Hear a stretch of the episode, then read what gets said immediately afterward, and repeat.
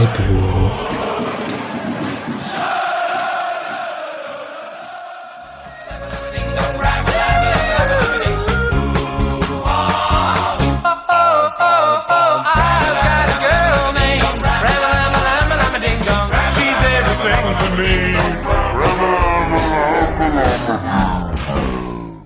Dann hallo und herzlich willkommen zur 175. Episode des Podcast Freiburg am Montagabend nach einer historischen Niederlage für den SC Freiburg, nämlich nach der höchsten in der gesamten Amtszeit von Christian Streich. Am Samstag hat es ein 0 zu 6 beim VfL Wolfsburg gesetzt und ähm, auch wenn die Versuchung groß ist, über so ein Spiel nicht zu reden, äh, können wir uns jetzt nicht von sowas irgendwie diese Saison kaputt machen lassen, auch als Podcast nicht. Deswegen bin ich sehr froh, dass wir hier dann trotzdem in relativ normaler Runde da sind. Ich sag erstmal Hallo Julian. Hi. Und Hallo Misha. Guten Abend, Patrick. Ähm, wir hätten uns fast alle gesehen am Samstag in Wolfsburg. Ähm, das hat aus diversen Gründen, oder nee, eigentlich hat es nur aus dem Grund nicht funktioniert, dass äh, Misha nicht gesund war. Äh, deswegen darfst du einmal ganz kurz sagen, wie es dir geht. Ja, also äh, gut immer noch nicht, aber ein bisschen aus anderen, also aus anderen gesundheitlichen Gründen. Aber ja, irgendwann am Freitag wurde es mir dann klar, dass ich wahrscheinlich nicht, das nicht zum Stadion schaffen werde. Ähm, und war erst sehr deprimiert auch und ja, keine Ahnung, ne, dann ist ja immer die Uhrzeit da, sei es jetzt im Zug und ähm, dann kommt man an und dann weiß ich, dass ihr alle ankommt. Und ich habe euch ja alle noch gar nicht live gesehen, hätte mich schon sehr gefreut. Aber ich hatte es gerade schon gesagt, wenn man sich jetzt ein Spiel aussuchen kann, wo man vielleicht nicht das erste Mal alle zusammen irgendwie ähm, ja da sich sieht, dann ist das Spiel eigentlich auch in Ordnung, dass es das nicht war. Weil, also ich bin ja Freiburg-Fan, wie ihr alle auch, und wir kommen ja grundsätzlich ganz gut mit Niederlagen klar, würde ich sagen, und sind das ja durchaus lange Jahre gewohnt gewesen, dass man halt auch mal Spiele nach der 30. Äh, oder nach der 60. Minute denkt, da wird nichts mehr draus. Und mein Wochenende ist normalerweise nicht so kaputt, wenn, wenn Freiburg verliert, aber sechs Tore, da habe ich schon ein bisschen gebraucht, ehrlicherweise, um mich dann da wieder zu fangen. Deswegen wollte ich euch auch fragen, ist es dann, habt ihr dann gedacht, ach egal, jetzt sehe ich halt die ganzen anderen Leute und das Spiel wird so Nebensache oder war es schon auch frustrierend ähm, und alle waren ein bisschen gereizt? Gereizt würde ich nicht sagen. Es hatte so ein bisschen, äh, boah, also ein bisschen niedergeschlagen auf jeden Fall. Im Amerikanischen gibt's so dieses äh, Punch Drunk, wenn man zu viele, ein Boxer, der zu viel kassiert hat und was schwankt. Äh, so habe ich mich dann irgendwann nach dem fünften auf jeden Fall gefühlt.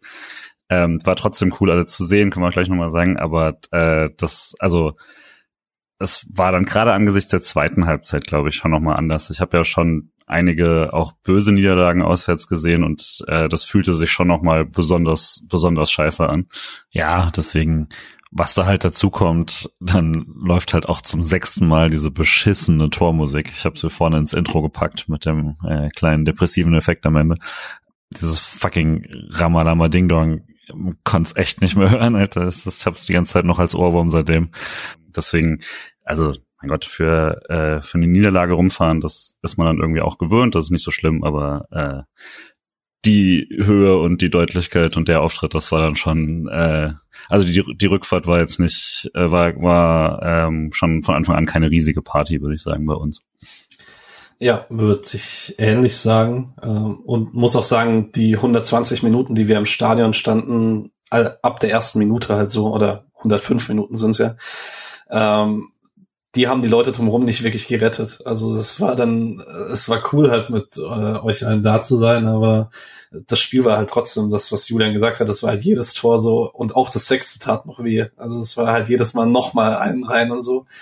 Ähm, aber es hat mir schon abge äh, schon geholfen. Also es gab schon Niederlagen, da bin ich aus dem Stadion gegangen und war erstmal so zumindest eine halbe, dreiviertel Stunde echt niedergeschlagen.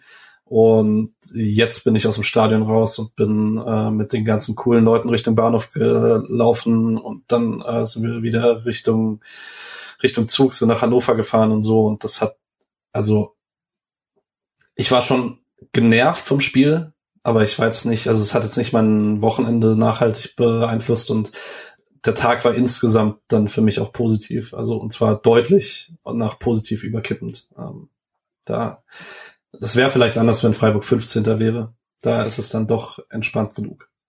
Das würde ich auch sagen, ja. Das ist nicht diese so ein Spiel gewesen, bei dem man dachte, jetzt muss man aber echt mal gewinnen, sonst wird's langsam knapp äh, und dann gehen einem die Spiele aus, sondern es ist ja alles entspannt da oben. 30 Punkte sind immer noch ziemlich krass. Und möchte noch sagen, in der Saison, also als so kleine, kleine Hoffnungsschimmer in der Saison 0809, als man ja Meister geworden ist, der zweiten Liga, äh, hat man bei vier Grad auswärts bei einer Autostadt, nämlich in Ingolstadt, äh, 4-0 verloren und war komplett, dachte man, wie soll man mit der Mannschaft aufsteigen? Ähm, ja, da ist auch was Gutes am Ende draus geworden. Ich glaube auch grundsätzlich hat es mich mehr für so ein paar Tage danach mitgenommen, wenn man so ein blödes letztes Gegentor kassiert oder sowas in der, also so Niederlage in der 92. oder so nimmt mich dann insoweit mehr mit, als dass ich dann denke, weil ich dann länger denke, boah, hätte man mal das oder so, bei dem, also ich habe jetzt nicht einmal drüber nachgedacht, dass ich irgendwie fand, dass die und die Freistoßentscheidung blöd war oder sowas, weil ist dann auch irgendwann alles egal. Ähm, das war einfach nur ein sehr seltsames äh, Gesamterlebnis dann. Ist doch selten, also Felix Zweier war mal wieder sehr merkwürdig, weil er irgendwie so gefühlt viertelstündlich seine Linie gewechselt hat. Also nicht ja, unbedingt, weil er in irgendeine Richtung falsch gepfiffen hätte, sondern weil es zu merkwürdig war. Ähm, und das war dann halt selbst egal. ja, naja, ähm, bevor wir gleich noch ein bisschen mehr über den Tag in Wolfsburg vielleicht sprechen, lassen wir einmal noch kurz Alex zu Wort kommen, der sich hier kurz per Sprachnachricht einschalten wird und der dann natürlich am Samstag auch in Wolfsburg dabei war. Der wird euch jetzt einmal noch ganz kurz seine Meinung zum Spiel sagen und äh, dann auch noch ein bisschen drüber sprechen, wie schön der Tag für ihn war. Also, ein schönes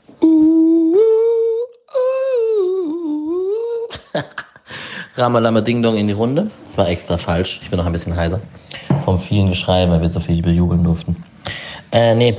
Aber falls ihr meint, ähm, ich habe mich jetzt hier gedrückt in der Podcastaufnahme, liegt ihr falsch. Ähm, ganz im Gegenteil.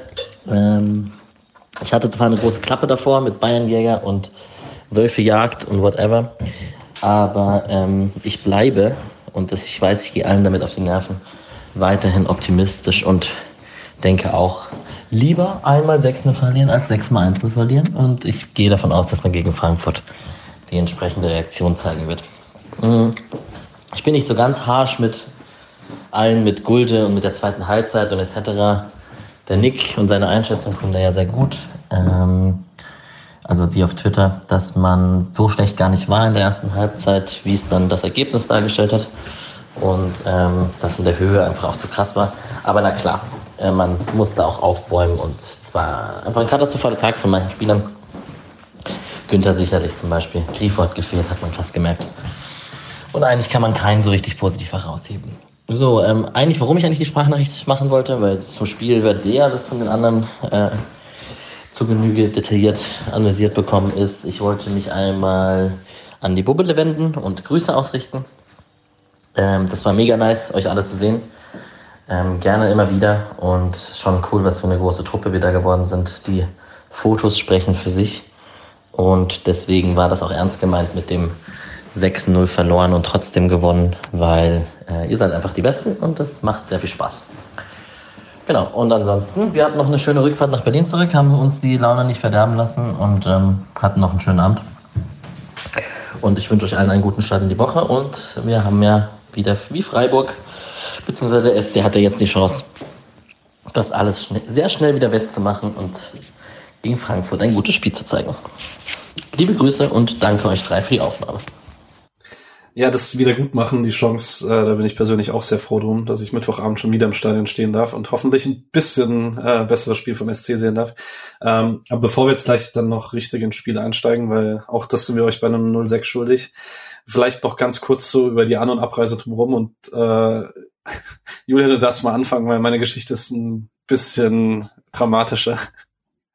Ja, diesmal hatte ich die gute äh, An- und Abreise. Ne? Also ich habe Patrick schon im Zug getroffen, das war cool. Ich bin mit Jonas hingefahren aus Frankfurt und mit meinem Vater. Und äh, hat dann eigentlich alles relativ reibungslos geklappt. Hatten, glaube ich, eine halbe Stunde Verspätung in Hannover oder so, aber ähm, das war dann auch nicht mehr stressig. Ähm, ja, und also genau, haben dann am Stadion äh, dann mehr und mehr Gruppenzusammenführungen gemacht von denen, die schon da waren, die später kamen, die Berliner und so weiter. Das war super cool, wie viel es dann am Schluss auch sind, die man da mittlerweile kennt und sieht und so. Ähm, und in Wolfsburg bietet es sich nochmal mehr an, das draußen zu machen, weil man drinnen auch nicht trinken darf, also kein, kein Alkohol trinken darf. Ähm, und dann haben wir, äh, hat es sehr gut funktioniert. Ähm, die äh, mitgebrachten Spotcast-Sticker musste man kreativ reinschmuggeln, wie äh, andere Leute das Pyro. Ähm, aber hat auch funktioniert bei mir. Und ähm, ja, von daher äh, selbst die Abreise. Ich, ich war ziemlich pünktlich in Frankfurt, auch wenn mein Zug schon ausgefallen war, aber das war schon vorher klar. Konnte dann mit, äh, auch mit Patrick wieder zurückfahren. Ähm, also würde fast sagen, meine Bahnerlebnis war so gut wie lange nicht mehr bei einem Spiel. Äh, hat leider nicht für alle Freiburger gehalten. Ja, ähm, ich hatte, also wir hatten erstmal das äh, sehr weirde Glück. Ich habe auf zufällig äh, Sitzplatzreservierung gemacht für den Rückweg, äh, für den ICE von Hannover nach Freiburg. Und wie aus Zufall war dieser Sitzplatz mitten im Wagen, wo die komplette organisierte Fanszene und die Fangemeinschaft mit drin war. Das heißt, wir hatten den Waggon, in dem tatsächlich alle über Fußball reden wollten und irgendwie auch keiner Problem damit hatte, dass es halt nicht leise war und so. Das war ganz gute Voraussetzung. Ähm, ich hatte dann auch auf dem, auf dem Hinweg, weil ich bis Frankfurt alleine auf dem Rückweg war, dann äh, war ich mit Paddy noch verabredet, ähm, dass wir dann den Heimweg zusammen machen und so. Und dann lief alles reibungslos, bis wir in Offenburg standen. Uns in Offenburg dann hieß ja ähm, mal 20 Minuten, bisschen hier Aufenthalt, weil Stellwerkstörung in Orschweier, ganz in der Nähe von da, wo Julian herkommt. Ah, und ja, dann zog sich das so und äh, ich bin so, wir sind so nach und nach verzweifelt, weil der Zug, also der Lokführer auch nach und nach verzweifelt wurde, weil der in seinen Durchsagen immer wieder so sagte, ja, er erreicht niemanden an der Leitstelle, er kriegt auch keine Infos, stellen Sie sich mal darauf ein, dass Sie eine gewisse Zeit lang hier verbringen. Ähm, wir sind ehrlich darauf, davon ausgegangen, dass wir jetzt in diesem Zugwaggon übernachten in, am Offenburger Bahnhof. Ähm, dann hatte Synthesia hatte einen Doppeldeckerbus organisiert, der zweimal hin und her fahren wollte, der dann zumindest große Teile nach Freiburg gebracht hatte. Wir haben alle rumtelefoniert, ob noch Leute wach sind, die uns dort abholen konnten. Ja, und dann ging es irgendwann dann doch weiter. Für fünf Minuten, bis wir in La wieder standen. Ähm, und dann die hey. Durchsage, ja genau, bei Misha in der Heimat. ähm, und dann kam die Durchsage Signalstörung. Und nochmal vom Zugfahrer irgendwann nervte Nachricht, dass man ihm gesagt habe, man müsse nur ein paar Knöpfe drücken, dass derjenige, der die Knöpfe drücken muss, aber offensichtlich lieber einen Kaffee holen gegangen ist. Das hat wirklich der Lokführer so durchgegeben. Also der war ordentlich gefrustet und ähm, die Stimmung im Zug ist dann auch ein bisschen schlechter geworden. Ja, es war auf jeden Fall zwei Stunden später, bis wir in Freiburg angekommen sind, als ursprünglich geplant. Ich war dann um vier im Bett, nachdem ich in der Nacht davor schon nur zweieinhalb Stunden geschlafen hatte. Also ich hatte schon erholsamere Wochenenden und äh, habe jetzt beschlossen, wir gehen ja über das äh, Spiel in Bochum, gehen wir die, die Biane besuchen, die auch in Wolfsburg war. Und wir nehmen jetzt das Auto. Äh, Im Stile des äh, lieber einmal 6 zu 0 als 6 mal 1 zu 0 wäre es natürlich auch lieber auf der Rückfahrt als auf der Hinfahrt, ne? Ist ja. absolut richtig, ja. Aber, Aber, dennoch eigentlich lieber viermal eine Stunde Verspätung als einmal vier Stunden Verspätung, würde ich sagen. Auch Weil die eine Stunde, die, mhm. die rechne ich eigentlich immer ein. Ja. Grü Grüße auch an die, die in äh, Hannover am Bahnhof in der Nacht stecken geblieben sind, weil der Zug äh, auf dem falschen Gleis weggefahren ist. Also es ja. lief nicht gut für die Freiburger insgesamt und überhaupt. Und zur Ausführung dieser Story, dieser Zug ist vom falschen Gleis abgefahren und niemand im Hannoveraner Bahnhof wusste davon. Also auch die Leute an der Bahninfo nicht. Das, ähm, ja, was soll man dazu sagen? Also ich hätte da jetzt noch einige Stories von Leuten, die es dann halt richtig verarscht hatte in dem Zug, in dem ich saß. Das ist Leute, die sich ein Großraumtaxi in Basel organisiert hatten, um dann nach Hause zu kommen in der Schweiz, dass sie dann abbestellen mussten und dann in Freiburg bleiben mussten über Nacht, weil sie in der Schweiz nicht mehr wussten, wo sie hin, wie sie heimkommen sollen und so. Das war insgesamt einfach nicht, äh, waren einige ziemlich frustriert, was ich echt verstehen konnte. Ja. Und mit dem Element Frust sollen wir zum Spiel übergehen. Das meint mir gut an. Ja. ja, ich würde sagen, wir reden trotzdem erst einmal kurz über VfL, ähm, die einen schwachen Saisonstart hatten unter Kovac, jetzt aber das fünfte Mal in Folge gewonnen haben und aus diesem wirklich sehr, sehr breiten Kader hat sich dann jetzt langsam eine Stammformation rausgefunden. Äh, mit Castells, Baku, Bornau, Van de Feen, Ottavio Arnold, Metscher, Gerhard, Wimmer, Wind und Kaminski. Und frag mal mich als erstes, warst du jetzt überrascht davon, wie gut Wolfsburg am äh, Samstag war oder hast du Ende der Hinrunde schon was gesehen, das in die Richtung gedeutet hat? Mm, ja, ich habe es nicht so viel gesehen. Ähm, ich habe Felix Matcher mal irgendwie hin wieder gesehen. Ich glaube, ich habe den mal in irgendeinem so äh, Managerspiel. Und ja, da, den fand ich eigentlich erstaunlich gut. Wimmer finde ich halt irgendwie cool. Ich ähm, finde es gut, dass der, dass der da ein bisschen äh, dann es jetzt doch schafft. Also ich meine, Wimmer war ja in Bielefeld dann praktisch der Nachfolger von Doan, ne? Also der, der dann der einzige war, der mit dem Ball irgendwie was konnte. Und das fand ich da auch schon ziemlich beeindruckend. Ja, keine Ahnung. An sich ist die Mannschaft, finde ich, dennoch so recht unspektakulär. Die stehen halt sehr stabil und, und dann ist halt ein bisschen Umschaltspiel und ein bisschen macht Arnold irgendwie was. Aber viel mehr musste man ja auch nicht machen am Samstag. Julian, hast du noch eine detaillierte Meinung zu Nico Kovac aus Frankfurter Zeit? nee, nicht so richtig. Also ähm, habe den auch jetzt nie ganz so positiv gesehen wie einige äh, Podcast-Freunde. Ähm, fand jetzt den, den Fußball unter Kovac jetzt nicht, äh, nicht wahnsinnig toll zum Gucken oder so.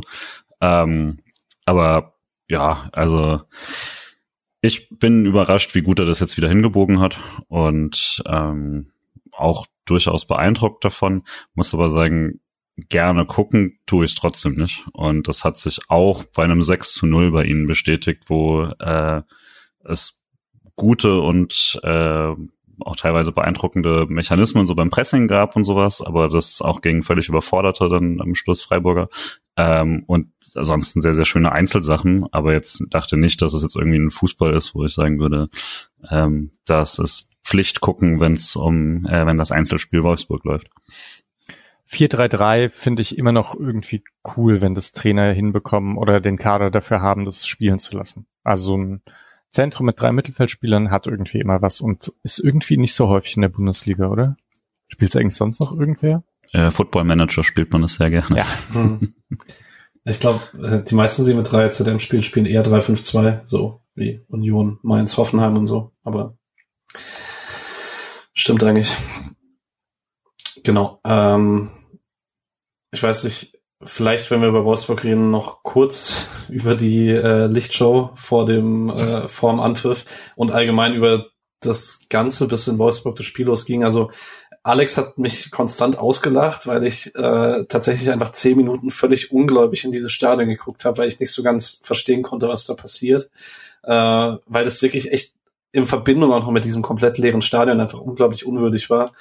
Und Alex das halt jetzt schon zum vierten Mal gesehen habt. Aber ich weiß nicht, Julia, hast du eine Meinung dazu? Ja, ich hatte ja vorher schon gesagt, das ist sehr, aber es ist ja mittlerweile auch bekannt. Äh, es ist ein sehr, sehr seltsames Gimmick, weil ich auch sagen würde, wenn ich, selbst wenn ich so voll auf so äh, Event-Fan und Stadion und ähm, so Konzert, äh, Konzertarenen und äh, ich weiß nicht, jedes Fußballspiel sollte sein wie ein, äh, wie ein, ein Popkonzert oder so, dann wäre das ja immer noch schlecht. Also das ist ja selbst auf dem quasi Stand von was man da machen möchte, ist es nicht gut. Deswegen verstehe ich dieses ganze Ding einfach überhaupt nicht. Ähm, aber würde sagen, Freiburg hat ja dann für eigene Lichtshow gesorgt, das sah eigentlich ganz hübsch aus, ähm, hat aber leider auch nicht sehr lange gehalten, weil es dann ein bisschen awkward wurde, nachdem es halt nach einer Minute äh, das Gegenteil schon, schon gefallen ist. Aber das Ding ganz am Anfang fand ich tatsächlich so, was ich, äh, weil wir waren direkt oben drüber dann, auch nicht mehr reinkamen in den einen Block. Ähm, und das, also das war eigentlich auch ganz hübsch mit dem dazu geschmissenen äh, Konfetti und so dazu. Ähm, hat gut funktioniert, fand ich. Ähm, und genau, aber das, das kommt dann auch noch mal ein bisschen besser, wenn halt drumrum äh, das alles so ein bisschen gespenstisch aussieht. Auch, also weil Wolfsburg hat einfach ein zu großes Stadion für die Stadt. Ich glaube, das ist bekannt. Das ist trotzdem ein bisschen seltsam, dass die Plätze über den Stehplätzen leer sind, weil das sind normalerweise ja die ersten, die ausverkauft sind. Und dann dafür der Rest des Stadions besser gefüllt ist. Ähm, ja, bisschen schade. Äh, würde auch sagen, so wenn man ja eh dabei ist, der Gästeblock für ein 6-0 war sehr, sehr, sehr gut. Also die erste halbe Stunde war sehr laut und danach wurde es halt mehr so dieses äh, trotzige für sich selber singen, was auch völlig in Ordnung ist. Und das auch das äh, wurde sehr gut gemacht, fand ich. Also äh, an also an den Fans liegt das ja selten im Fußball, wenn man ehrlich ist, aber auf jeden Fall lag es nicht an den Fans äh, an, an dem Tag. Und jetzt, aber ohne Witz, es gibt halt nichts Schlimmeres als eine Choreo mit äh, Pyrotechnik, in die mitten rein in Gegentor fällt, weil du kannst halt, du kannst, du kannst halt nicht sagen, du nimmst die jetzt runter, sondern die brennen halt, die brennen halt durch. Du musst, da musst du jetzt halt voll committen. Das ist, äh, ja, es war, es war ein bisschen awkward dann für alle. Ja. Na gut, ähm, ich schaue noch kurz auf die SC-Ausstellung, ähm, die leider ein bisschen mehr verändert war, als wir alle wollten im Vergleich zur erfolgreichen Hinrundenmannschaft. Ähm, mit Abstrichen kann man da Schalloy dazu zählen, die, der ja über weite Teil der Hinrunden nicht dazu gehört hat, der ja auch jetzt noch angeschlagen raus war. Äh, Lienhardt war über weite Teile der Vorbereitung angeschlagen. Da hat sich dann herauskristallisiert, dass er noch nicht bereit für die Startelf ist. War sein Ersatz dann auch nicht, aber darüber sprechen wir. Ähm, und Vincenzo Grifo ist noch äh, kurzfristig erkrankt. Deswegen hat man das mit äh, Flecken, Sildilia, Ginter, Gulde, Günther, Eggestein, Höfler, Doan, Trey, Jeong und Gregoritsch gespielt. Und äh, Misha, fandest du es die logische Aufstellung anhand dessen, also anhand der Spieler, die nicht spielen konnten? Ja, schon. Ähm, hatte kurz noch überlegt, vielleicht Weißhaupt dann doch direkt als der Backup von Grifo. Und dann äh, da habe ich mich aber auch dran erinnert, also die Folge, die, die ich mit Alex und Nick aufgenommen habe, da hatten wir auch nochmal drüber gesprochen, dass Jong eine ganz gute, also ein ganz gutes Testspiel gemacht hat. Und irgendwie wäre es dann auch blöd, glaube ich, wenn man den dann nicht spielen lässt. Deswegen, eigentlich hat's so gepasst. Und das Gulde spielt, wenn Lienhardt nicht kann, war mir eigentlich relativ klar. Ja, man kann vielleicht noch ergänzend sagen, das habt ihr auch in der Podcast-Folge angesprochen, Gulde war nicht ganz glücklich gegen HSV. Ähm, für mich war aber nicht ganz klar, ob Kübler voll fit ist, weil der auch in Teilen der Vorbereitung immer mal wieder fraglich wirkte und jetzt auch gar nicht eingewechselt wurde, weil sonst wäre natürlich die andere Option noch gewesen, Kübler rechts zu spielen und Sildilia als den Nebenmann von Ginter. Aber fand es jetzt auch, also äh, wenn man hier häufiger zuhört, weiß man, dass ich nicht der riesige Fan von Manuel Gulde bin, auch in der Vergangenheit nie war, aber er war halt immer ein solider Innenverteidiger für den SC und finde auch voll, völlig okay, dass man ihm das Vertrauen gibt, bis er es halt nicht mehr rechtfertigen kann. Konnte er jetzt halt leider am Samstag in einigen Situationen dann nicht. Genau. Und wird dann auch damit ins Spiel überspringen, weil äh, es geht nicht lang, nämlich 45 Sekunden, bis der erste Angriff äh, von Wolfsburg startet, 62 Sekunden, bis der Ball das erste Mal im Tor liegt. Ähm, ich glaube, von Van kommt der Ball zu Wind, der einen Ball im Mittelfeld bekommt. Äh, Gulde stellt ihn von hinten so halb, kommt aber nicht richtig in Zweikampf. Höfler kommt von vorne noch so ein bisschen nicht richtig in Zweikampf. Ablage auf Gerhard.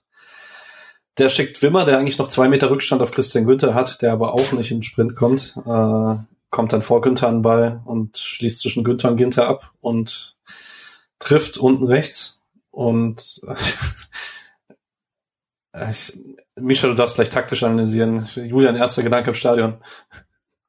Mach äh, bitte das Taktische mit, ich weiß nicht, was da. nee, also, äh, ja, scheiße. Also schlechter kannst du nicht starten. Ich hab's auch, also ich war noch nicht so fokussiert dann darauf. Ich habe, glaube ich, die Augen so richtig drauf gehabt, als äh, erst als Gulde quasi da in den Zweikampf geht und der Ball dann immer noch scharf ist. Ähm, und dann ging es ja einfach viel zu schnell. Beim dann nochmal sehen, also hat er auch diese Leinwand und alles, äh, war ich dann auch direkt schon überrascht, warum Günther das verliert. Und wenn man es dann nochmal jetzt in Highlights sieht, ist es tatsächlich einfach viel zu spät dann losgelaufen. Dass er ein direktes Laufduell verliert mit Vorsprung ist tough für ihn. Also das, man merkt, dass er erst voll in den Sprint kommt, ähm, so, also erst voll realisiert, wie gefährlich das wird, ein bisschen zu spät quasi, aber auch dann ist er dran und hat einen 50-50 Zweikampf und gewinnt den halt einfach nicht oder macht es nicht mal richtig schwer. Ähm, ist auch super abgeschlossen dann, muss man sagen. Also da im Zweikampf den da so platziert unten rechts reinzukriegen. Aber boah, also das, das war schon schwach. Nick hatte geschrieben, dass ihn einfach faulen soll, sehe ich nicht so. Das ist mir das Risiko zu hoch, dass dann der Schiedsrichter sagt, das ist eine freie Abschlusssituation, weil Ginter zu weit weg ist. Ähm, aber er muss einfach den Zweikampf gewinnen. Das kann er ja auch. Also äh, muss sich vorher eine bessere Situation bringen und wenn es dann nicht klappt, muss er ihn irgendwie gestoppt kriegen. Aber klar, er will halt nicht voll rein, gerade weil er die Rote in der ersten Minute nicht riskieren will. Aber ja, das war einfach ein richtig beschissener Start. Das Gulde halt ähm, vorher beim, beim Rauskommen, das war halt auch ein Paradebeispiel für eine Situation, die äh, Lin halt natürlich besser geklärt hätte, ist aber auch eigentlich keine, in der er sein sollte. Also er ist dann faktisch letzter Mann zusammen mit Ginter, der sehr, sehr weit weg ist. Und idealerweise, wenn so ein dummer hoher Ball kommt, dann sollte er sich ja fallen lassen können und ein Höfler sollte in diesen Zweikampf gehen, damit genau das nicht passieren kann. Und das ist ja, also da war die Staffelung schon ganz, ganz komisch von Anfang an. Äh, das komplette Mittelfeld ist da mit aufgerückt in der ersten Minute. Das war ganz, ganz komischer Anfang würde aber schon ein bisschen widersprechen, weil ich glaube, Linat lässt sich dann einfach zurückfallen, weil in dem Moment, als Wind den Ball angenommen hat, ist Höfler ja sogar da. Und ähm, ich habe auch mit Nick gestern nochmal drüber geschrieben, das ist halt so Lienhards große Stärke, die, glaube ich, nie so richtig beschrieben werden kann, dass er immer weiß, was er kann und was er nicht macht, äh, nicht kann, weil Nico Schlotterbeck führt den Zweikampf wahrscheinlich genauso wie Gulde, gewinnt ihn halt in einem Großteil der Fälle, aber geht da auch aggressiv raus. Und Lienert macht es halt wirklich fast nur, wenn er es auch kann und also wenn er den Ball dann halt sicher hat. Und in dem Fall hätte er wahrscheinlich eher gesagt, okay, gib Vinti ein bisschen sicherere Annahme, aber wenn er sich dreht, bin ich halt da oder Höfler ist rechtzeitig im Zweikampf. Und das ist halt Risikomanagement des Lienert einfach krass und ist auch ein guter Grund dafür, warum er seine Nebenmänner immer besser aussehen lässt noch, als sie sowieso schon sind. Das ist ein guter Punkt. Ich hatte eigentlich auch insgesamt das Gefühl, bei den, bei vielen Toren, Freiburg spielt die ganze Saison schon recht riskant und löst halt dann sehr, sehr häufig äh, enge, also oder schwierige Situationen dann gut auf. Lienhardt gewinnt ziemlich viele Zweikämpfe, aber es stimmt, er hat auch ein gutes Gefühl dafür, welche er gewinnen kann und wo er nicht reingeht. Ähm, ja, und jetzt hat man halt irgendwie gesehen, was passiert, wenn man dann in einigen Situationen halt auch so riskant spielt, aber offensichtlich irgendwie nicht in der, nicht die Tagesform hat, äh, das so riskant spielen zu können. Im Nachhinein hätte man, also hätte man gewusst, wie jetzt Günther und Gulde und so drauf sind, dann hätte man klar lieber Dreierkette gespielt und sich auf Umschaltspiel gesetzt und nicht irgendwie auswärts in Wolfsburg hm, so hoch rausrücken und so weiter. Das ist ja ja, schon risky. Ja, ähm, woran man aber gesehen hat, dass es auch einfach individuell ein wirklich schlechter Tag ist, äh, sieht man schon zwei Minuten später defensiv, als Gerhard links nach einem Pass von Kaminski relativ frei im Strafraum zum Abschluss kommt und Sildilia, glaube ich, im, Lau im, Laufe dieses Angriffs dreimal die Zuordnung verliert zu dem Gegenspieler, bei dem er eigentlich sein sollte. Äh, Ginter dann auch deutlich zu weit weg steht dafür, dass Gerhard einen Abschluss aus acht Metern bekommt im Strafraum. Ähm, da hat man großes Glück, dass Gerhard einfach den Flachschuss nicht voll trifft und Flecken den sicher aufnehmen kann. Da hätte man gut und gerne da schon das zweite bekommen können nach dem Angriff, weil die Abschlusssituation war in der besten an dem Tag. Und dann kommt so die einzige Phase, nachdem dieser Auftakt ganz, ganz schlimm war, ähm, kommen, würde ich sagen, so eine Viertelstunde, 20 Minuten, den Freiburg gut im Spiel drin ist, ähm, indem man gut in gefährliche Räume kommt und auch ein paar Abschlusssituationen bekommt. Und ich weiß nicht so ganz, äh, ob es einfach dran liegt, dass es die einzigen Minuten sind, in denen man seine eigene Qualität auf den Platz bekommen hat? Oder Misha, hast du im Fernsehen irgendwas gesehen, ob man da angepasst hat schon an Gegner an das, was Wolfsburg macht? Nee, habe ich nicht gesehen. Ähm, ich weiß auch gar nicht. Ja, also ich glaube insgesamt, wenn man die erste Halbzeit sieht, ist das eher eine, eine Halbzeit von in der chancentechnisch nicht so viel passiert an ganz klaren Sachen und Wolfsburg halt sehr, sehr effizient ist, würde ich eigentlich sogar sagen. Ich fand die erste Halbzeit gar nicht so schlimm. Genau, und dann hat man aber diese Abschlüsse erstmal von Höfler, ne? also nach einer Ecke, glaube ich, chippt den Jeong dann nochmal rein, Gould, Gregoritsch schlägt zurück und Höfler zieht ab. Mm, aus einer ziemlich guten Position, Schuss nicht schlecht, aber halt auch nicht gut. Dann geht er nicht rein. Und ich weiß nicht, ob dann noch das 2-0 zuerst fällt, bevor Trey den anderen Abschluss hat. Oder wie ist das? Ja. Vor der Ecke ist noch der beste Freiburger Angriff des Tages, den äh, Nick in seinem Twitter-Thread ah, ja. äh, auch noch gelobt hat, den ihr unter Nick-Steiger findet auf Twitter. Ähm, wo man sich von hinten links mal wirklich durchkombiniert. Ähm, man hatte ja davor schon mal einen Günther-Durchbruch, als Trey dann der Ball ins Tor ausgesprungen ist. Ähm, aber vor der Ecke zieht dann Doan nach, von rechts nach innen und wird von Van de Feen per Kopf zur Ecke geblockt und dann entsteht die Höfler-Chance. genau. Und Nick schreibt hier, glaube ich, auch da, schon während des 2-0s und so, man hat das Gefühl, da, das ist noch nicht verloren eigentlich. Und so ging es mir auch vom Fernseher bisschen. Wie war es bei euch? Ja, also wir hatten es, also ich war eigentlich immer noch super optimistisch. Alle um uns rum waren es auch. Also auch, ja, Wolfsburg war halt auch wirklich nicht so gut in dieser ersten halben Stunde, würde ich schon immer noch sagen. Also sie hatten, die haben da teils üble Fehlpässe gespielt. Äh, Freiburg hat da diese, ähm, diese Hackentrick-Aktionen gehabt, wo man sich dann durchkombiniert hat mal. Äh, da war auch kein fehlendes Selbstvertrauen oder sowas. Ähm, die hatten jetzt auch nicht so viel Präsenz dann nach den ersten fünf Minuten in irgendeiner Phase. Auch so gegen den Ball war das jetzt nicht Wahnsinn, war alles gut strukturiert, aber nicht, nicht äh, irgendwie, was man nicht äh, knacken kann. Das wirkte wie so ein Spiel, wo man jetzt geduldig äh, spielen muss und dann gleicht man irgendwann vielleicht kurz vor der Halbzeit aus und kann das in der zweiten Halbzeit gewinnen. Da war ich nicht unzufrieden mit dem SC äh, in der, vor dem 2 zu 0.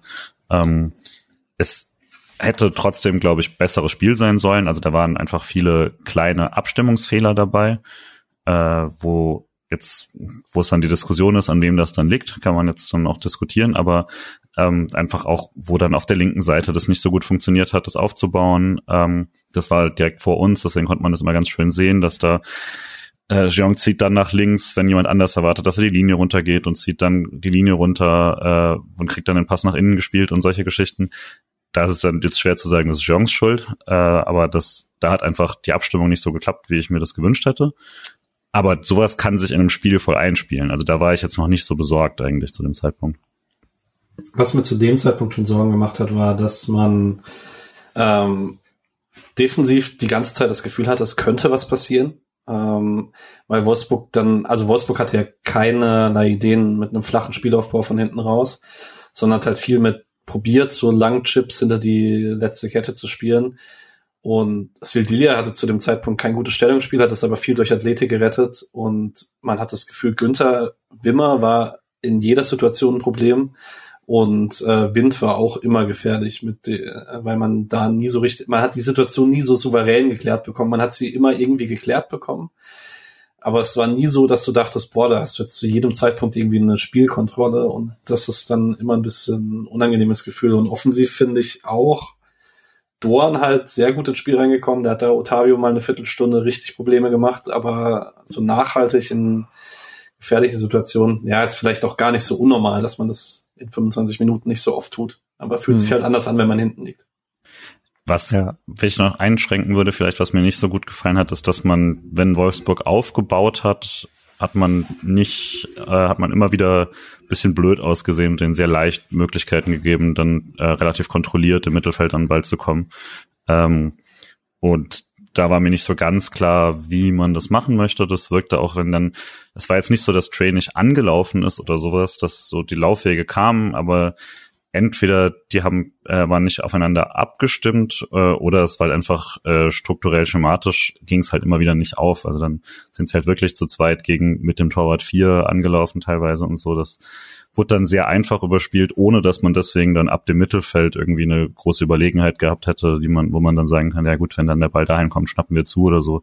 Ähm, das deswegen dachte ich einfach, dass Wolfsburg da nicht so toll ist, weil aus den Situationen haben sie halt nicht wirklich mal was gemacht. Aber das war jetzt nicht, dass der SC sie da gut unter Druck hatte. Das will ich zumindest mal negativ hervorheben.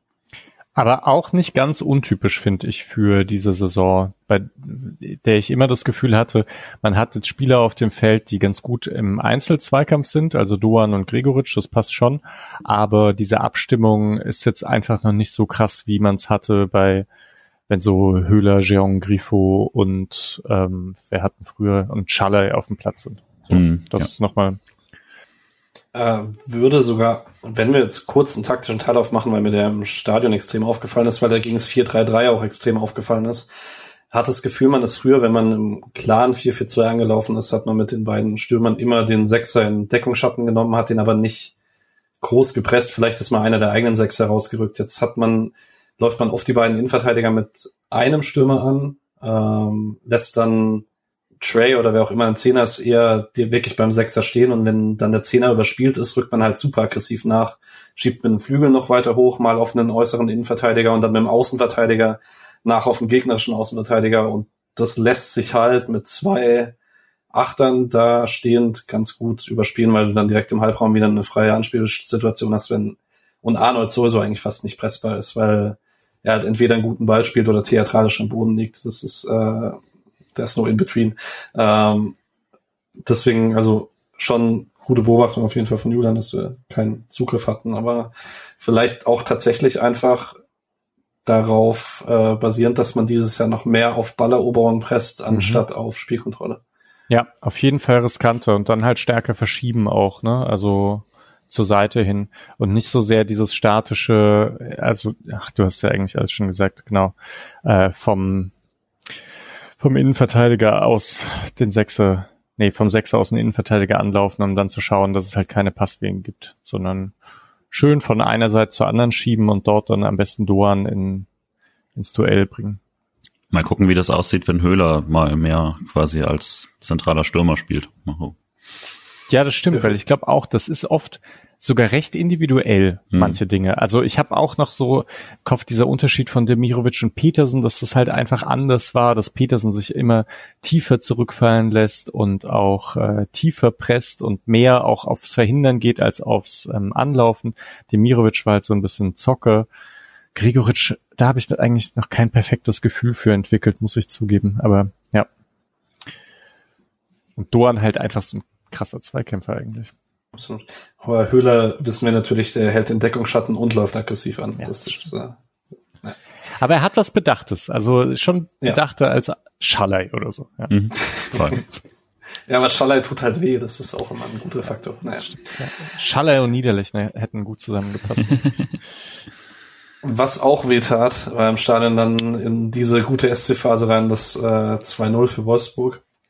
Ähm, vor allen Dingen, weil es in ein Gefühl reinfiel, dass man dachte, okay, zumindest wenn Freiburg selber den Ball hat, hat man mal so ein bisschen was wie Spielkontrolle und dann hat man halt aus diesem eigenen Ballbesitz tatsächlich das 2-0 gefangen. Es ist schon von Günther kein guter Ball auf Flecken, weil Flecken nicht arg viel Passoptionen hat.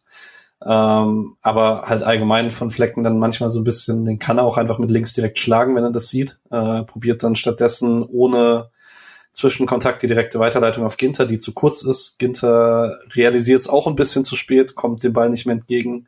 Letztlich ist es ein Ballverlust. Ähm, und dann tatsächlich eine Situation, in der als Arnold den Ball hat, man trotzdem wieder mit Überzahl im Strafraum steht. Ähm, Günther aber wieder nicht gegen Wimmer an den Ball kommt und Höfler und Ginter, keine Ahnung, was die in der Zuordnung mit Wind machen. Auf jeden Fall reagieren beide nicht darauf, wo sich der Däne hinbewegt.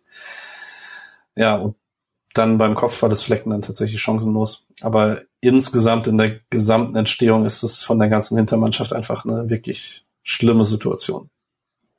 Weiß gar nicht, was man so sagen soll.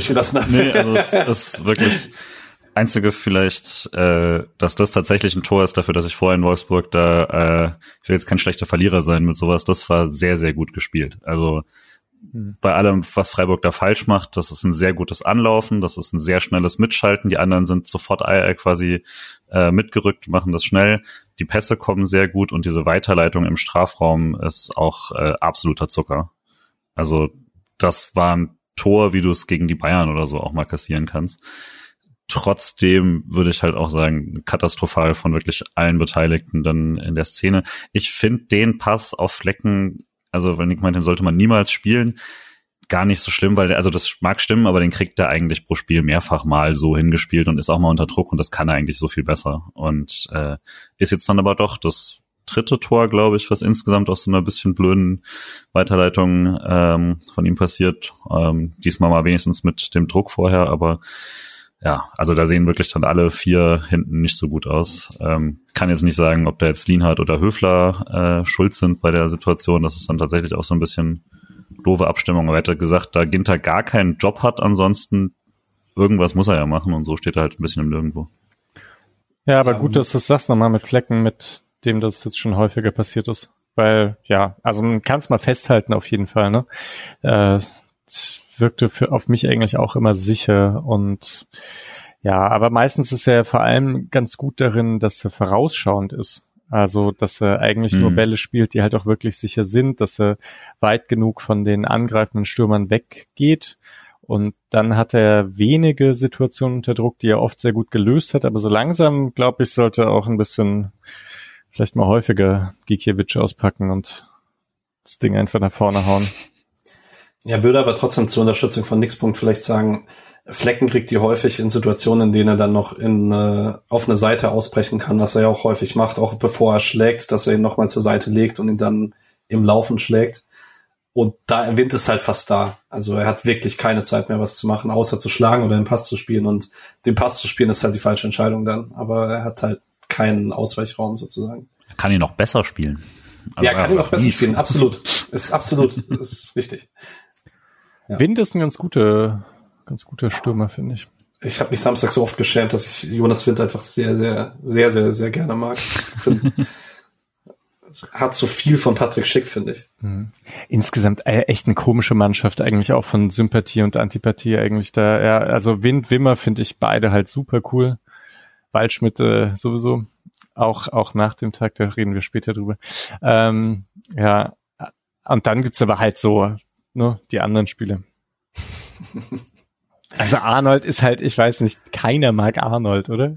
Nick liebt Maxi Arnold. Ja. ich würde sagen, er ist Paradebeispiel für würde ich absolut verteidigen, wenn er Freiburger wäre. Mhm, ja, klar. Na gut, ähm, Misha, du hast vorhin schon die Trey-Chance angesprochen. Hast du noch was zu sagen? Das ist nämlich eine Minute später. Ja, da ist auch wieder typisch eigentlich für so enge Kombinationen im Zentrum, die man auch diese Saison recht häufig sieht und die Freiburg eben einfach gut spielen kann. Und das ist ein guter Abschluss, der relativ, glaube ich, knapp am Tor vorbeigeht. Ja, also mit der Chance und der Höfler-Chance und dem, dass Wolfsburg eigentlich erst drei Torchancen hat, dachte ich, wenn es da 2-1 steht, ist auch okay oder 1-0. Das so passt eigentlich. Ja, aber gut, das war jetzt auch nicht super krass. Also war halt war ganz gut rausgespielt. Sticht halt heraus, weil jetzt kommt lange nichts mehr, glaube ich. Ne? Ja, kommt überhaupt so. noch was an guten ja, Chancen? äh, ja, es kommt noch mal eine so halbe, also zwei, drei halbe. Mal schauen. Naja, äh, auf der Gegenseite aber erst bei Wolfsburg. Erst nochmal Wimmer, äh, der von rechts nach innen zieht, äh, dann nochmal Günther stehen lässt und mit links abschließt und Flecken zu wahrscheinlich seiner besten Parade an dem Tag zwingt, weil dann muss er sich ordentlich lang machen. Ich dachte, es wäre Arnold gewesen. Ist Wimmer? Ja, war Wimmer der schießt? Ja. Okay. Genau. Und in der 37. Äh, gibt es ein kurz ausgeführten Freistoß von Wolfsburg. Arnold findet Van de Feen links im Strafraum, der an Eggestein vorbeigeht und äh, in der Mitte Wind findet, der den tatsächlich ein bisschen zufällig ins Tor äh, macht, mit dem Knie aber halt richtig steht. Ähm, ich habe mich im Stadion sehr über Eggesteins Zweikampfverhalten äh, aufgeregt. Würdest du es unterstützen, Julian, nach Ansicht der Wiederholung? Ja, klar. Also da sieht er blöd aus. Es ich habe es im Stadion gar nicht so wahrgenommen, aber ähm, ja, also das fällt echt schwer, an dem Tag dann noch einen Freiburger zu haben, bei dem nichts ist. Ich würde aber sagen, also er muss auf jeden Fall diese Flanke verhindern, er darf ihn auf gar keinen Fall an der Grundlinie durchbringen lassen, das geht überhaupt nicht. Ähm, natürlich dann nochmal extra Pech, wie er dann verlängert wird und so. Trotzdem sollte auch ein flacher Ball in die Mitte geschlagen, da darf der Stürmer nicht zuerst dran sein. Also das erwarte ich dann auch einfach von einem Innenverteidiger. Wenn du mal ein blödes Matchup hast und dein und weiß nicht, äh, Jeong müsste jetzt in der Mitte irgendwie äh, den eingelaufenen mitverteidigen oder sowas, dann kann das mal irgendwie blöd sein, aber in dem Fall erwarte ich, dass Gulde da vorne drankommt. Trotzdem, klar, Eggestein vorher ähm, auch schlecht. Ich möchte noch kurz sagen, also klar, der Freistoß ist von der anderen Seite.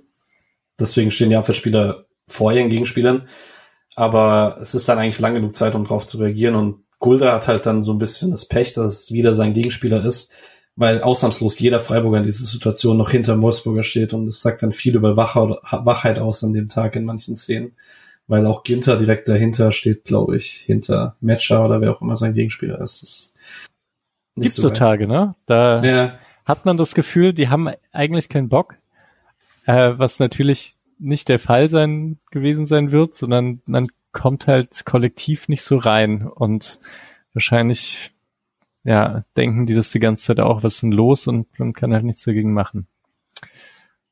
Aber war schon bitter. Dort hatte ich dann nämlich auch langsam das Gefühl, äh, zur Halbzeit habe ich es ja noch ein bisschen verteidigt. Da habe ich ja auch noch so gedacht, es ist so ein bisschen, es ist einfach die Rache fürs Unionsspiel.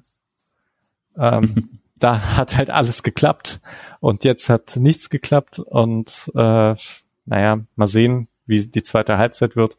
Da kann Freiburg sich jetzt noch ein bisschen zusammenreißen. Vielleicht schießen sie das 3-1 und dann mal sehen. Ja, aber mit dem 3-0 war es dann schon etwas frustrierend. Noch frustrierender war es 4-0, aber ja. ja. An der Stelle, Mickey van der Feen ist so ein geiler Innenverteidiger, wollte ich noch kurz loswerden. Das ist mir auch Samstag im Stadion. Das konnte ich selbst beim 6-0 appreciaten, wie gut das ist im Gesamtpaket dafür, dass er 20 ist. Das ist echt richtig gut. Aber Lacroix nicht mehr ganz so, ist nicht mehr ganz so heiß, ne? Weil der ja. war eigentlich die Saison davor so der Typ, den ich die ganze Zeit dachte, es wird so der nächste große Innenverteidiger in der Liga. Naja. ähm, eine Freiburger Chance noch vor, vor der Halbzeit, ein bisschen aus dem Nichts, ähm, kommt Jong an Strafraum und kriegt dann echt nach Brustannahme einen schönen Volley hin, der knapp rechts vorbei geht, ähm, wo ich in der ganzen Entstehung der Situation dachte, okay, da passiert nichts.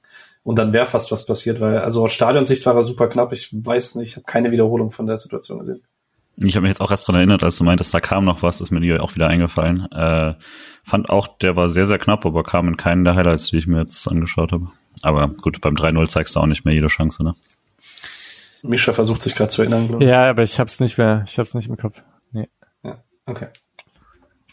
Ähm, ja, ich kann ja allgemein äh, so Oh, das, was du jetzt gerade beschrieben hast, würde ich Julian sagen, war auch im Blog zu merken, so richtig krass unzufrieden war in der Halbzeit noch niemand mit dem 3-0. Also man war natürlich ein bisschen so runtergebracht, aber jetzt nicht aufgebracht, um das Gegenteil zu nehmen, sondern man dachte halt, okay, so ein Spielverlauf passiert halt mal. Ja, wobei ich da schon sagen würde, ich war dann sauer nach dem 2 zu 0, weil ich halt fand, die, die Minuten waren dann enttäuschend, weil ich also nach dem 1-0, nach ein paar Minuten fand ich die Antwort echt gut und nach dem 2-0 fand ich es halt nicht mehr gut. Also dann, da hat dann Wolfsburg kam zum ersten Mal ins Spiel und plötzlich waren die besser und das war halt wirklich, die haben sich nachträglich quasi die Chancen geholt und dann halt auch noch gleich nochmal getroffen, das war halt absurd. Aber da fand ich dann auch schon, dass der SC nach dem 2-0 sich hat schon hängen lassen, ist mir da schon negativ aufgestoßen. Hätt, da hätte ich gewusst, wie die zweite Halbzeit weitergeht, wären das trotzdem noch die positiven Minuten gewesen. Ja, kann man so zustimmen. Ähm, zur Pause die große Überraschung, äh, kein Wechsel auf Freiburger Seite. Christian Streich hat nach dem Spiel gesagt, er wollte nach der insgesamt schlechten Halbzeit dann niemanden einzeln herausstellen als Schuldigen. Ähm, würde ihr sagen, ist eine Vorgehensweise, mit der man so mitgehen kann oder eher schlechte Entscheidung? Ich finde es ein bisschen komisch. Eigentlich greift Streich gerne ein, wenn es nicht so gut läuft. Und das finde ich auch immer ganz gut. Vielleicht hätte es gemacht, wenn es mehr Leute auf der Bank gegeben hätte. Hm, gab dann ja auch nicht so viele, die man sofort hätte einwechseln können. Äh, vielleicht ist Kübler eben nicht ganz fit. Ich hätte gedacht, wenn er jetzt nicht so, so viel ändern wollen würde, kann man halt auch einfach mal Kübler für Sildilia bringen oder halt echt Günther raus. Das hat Nick ja vor allem gesagt, ne? Ähm, ja. Naja. Ich glaube nicht, dass es so viel geändert hätte muss man sagen, weil ich meine, später hat er ja dann gewechselt und das war jetzt, wurde nicht besser. Also kann man es ihm jetzt auch nicht so richtig vorwerfen, also nicht mal im Nachhinein. Weil ich glaube, das Argument, hätte er sie gleich zur 45. gebracht, wäre es viel besser gewesen als dort, also wo er sie zur 60., 70. gebracht hätte, das lasse ich nicht zählen. Vor allen Dingen, weil man halt auch, man hatte während der ganzen zweiten Halbzeit das Gefühl, da baut sich keine Energie mehr auf. Und dass sich die nach dem 4-0 auch bei Einwechselspielern nicht aufbaut, war relativ klar. Aber wenn man da jetzt tatsächlich halt zwei, drei Leute gebracht hätte, die die erste Halbzeit nicht mit zu verantworten hatten, hätte man halt vielleicht tatsächlich mit ein, zwei guten Aktionen eine Chance gehabt, in dieses Spiel wieder reinzukommen. Und diese Energie hatte man halt gar nicht. Oder Julian? Nee, nee, aber ich bin auch eher bei Mischa, dass ich nicht glaube, dass es das Spiel gerissen hätte. Aber ja, also ich war auch überrascht. Ich hatte so den klassischen Streich-Dreierwechsel mit Esel eigentlich schon ganz fest eingeplant und nur überlegt, wen, wen man denn jetzt alles noch runternimmt oder so. Hätte auch erwartet, dass dann äh, Sidia in die Innenverteidigung rückt und Kübler kommt und so. Aber ja, es ja, also Streich hat ja selber danach gesagt, war, war falsch wie alles, was ich gemacht habe an dem Tag. Von daher, wenn er das so sieht, dann widerspreche ich ihm da nicht. Ja, kann man dann wahrscheinlich so sagen. Äh, nach der Pause passiert erstmal gar nicht so viel, weil in der äh, 50. Minute Arnold umknickt. Das sah im Stadion erst so aus, als wäre das die völligste Simulation, weil man wirklich gar nichts gesehen hat. Ähm, ist aber dann tatsächlich umgeknickt, muss ich auch bei aller Antipathie gegenüber Maxi Arnold sagen. Ähm, und man hatte das Gefühl, alles, was sich Freiburg vielleicht dann noch vorgenommen hatte, war spätestens mit dieser Verletzungsunterbrechung, dann da war komplett jede, jeglicher Wind draußen, äh, außer bei Wolfsburg. Ähm, und das resultierte dann auch relativ schnell im 4-0 für Wolfsburg. Dafür, davor passiert nicht so viel. Ähm, der Kicker hat dann vielleicht noch, ich habe in der ganzen zweiten Halbzeit hatten ich ungefähr zehn Szenen, in denen ich dachte, das ist exemplarisch für dieses Spiel und dass es so viele gibt, ist echt nicht. Aber die exemplarischste vielleicht war die 52. Minute, als nach einem Abschlag von Marc Flecken Gregoritsch im Abseits steht, als er per Kopf verlängern will. Das habe ich, glaube ich, diese Saison noch nicht gesehen. Und da regt sich auch Gregoritsch im Mittelfeld dann sehr drauf au drüber auf, dass Flecken nicht auf sein Zeichen gewartet hat, bis er den Ball schlägt, weil die beiden wohl ein Zeichen haben, wenn Gregoritsch bereit ist. Ähm, naja. Das 4-0 fällt dann, ich weiß nicht, willst du es beschreiben, Mische? Ich erinnere mich nicht. Äh, das war ach so, der Einwurf Sildilia. Der Einwurf Ah, Sildilia, der, wo er okay. 30 Sekunden Zeit hat und dann irgendwie zum Gegner wirft. Ja. Ah, ja, bitte. Naja, und dann so schnell ist es dann auch nicht ausgespielt, ne? Bei Wolfsburg und Sildilia ist trotzdem nicht hinten dran. Ähm, Auch alles irgendwie komisch, ne? Weil, also, das, die, die, sie machen es nicht schlecht, so die spielen es immer, sie finden immer den nächsten, der quasi frei wird und so, aber das sieht dann auch von Freiburg einfach sehr unkoordiniert aus, das zu stoppen, obwohl man jetzt, äh, na gut, das ist halt auch ein 3 gegen 4 dann, es sollte aber auch keins sein, weil wie er sagt, also kommen dann auch nicht richtig zurück. Selbst Günther nicht im Vollsprint, aber der war zumindest weit weg. Ja, aber also es sah dann einfach albern aus. Ab dem Punkt habe ich mich langsam verschaukelt gefühlt, muss ich Hm. sagen. Es ist halt auch, also schon eine Entstehung, also Sildilias Einwurf ist nicht genau. Gulde rechnet aber auch offensichtlich gar nicht damit, weil er auch nicht ins Anlaufen kommt und Sildilia den ja jetzt echt nicht so selten wirft, den äh, als Spielverlagerung, wenn Ginter zu ist. Wobei Ginter nicht mal zu war. Äh, und als der Einwurf nicht funktioniert, geht Sildilia auch überhaupt nicht in den Sprint zurück. Das sieht man, der trabt dann zurück und dadurch ist die Abwehr dann auch in Unterzahl. Ähm, und Gulde sieht sehr schlecht aus im Zweikampf gegen Jonas Wind. Das ist nämlich ein, eine Drehung von Wind und dann ist Gulde raus aus der Situation. Das ist auch ein bisschen, bisschen zu einfach. Ähm, würde aber sagen, es lag nicht nur daran, dass Gulde dann raus musste, weil Lina und Höhler standen schon, bevor es 4-0 gefallen ist, draußen. Ähm, die sind dann nur gekommen für Gulde und Jeong. Ähm, Misha, ich war, äh, Nick hat Jeong relativ positiv noch gesehen. Ähm, würdest du mitgehen? Weil der Stadioneindruck war relativ schwach, aber wie gesagt, da fallen halt auch so Situationen rein, in denen man nicht so ganz weiß, wer schuld an den Situationen ist. Ja, ich fand den jetzt zumindest, er ist nicht abgefallen gegenüber den anderen Offensiven, das sicher nicht. Äh, ich musste aber schon häufiger dran denken, was es halt wäre, wenn Grifo da stehen würde. Und da glaube ich schon, das ist eben so ein bisschen der Unterschied. Jeong ist halt ein, einer der normalen Offensiven bei Freiburg und Grifo halt der herausragende Spieler. Ähm, ja, deswegen kann ich jetzt nur so halb zustimmen. Oder würde ich nur so halb zustimmen.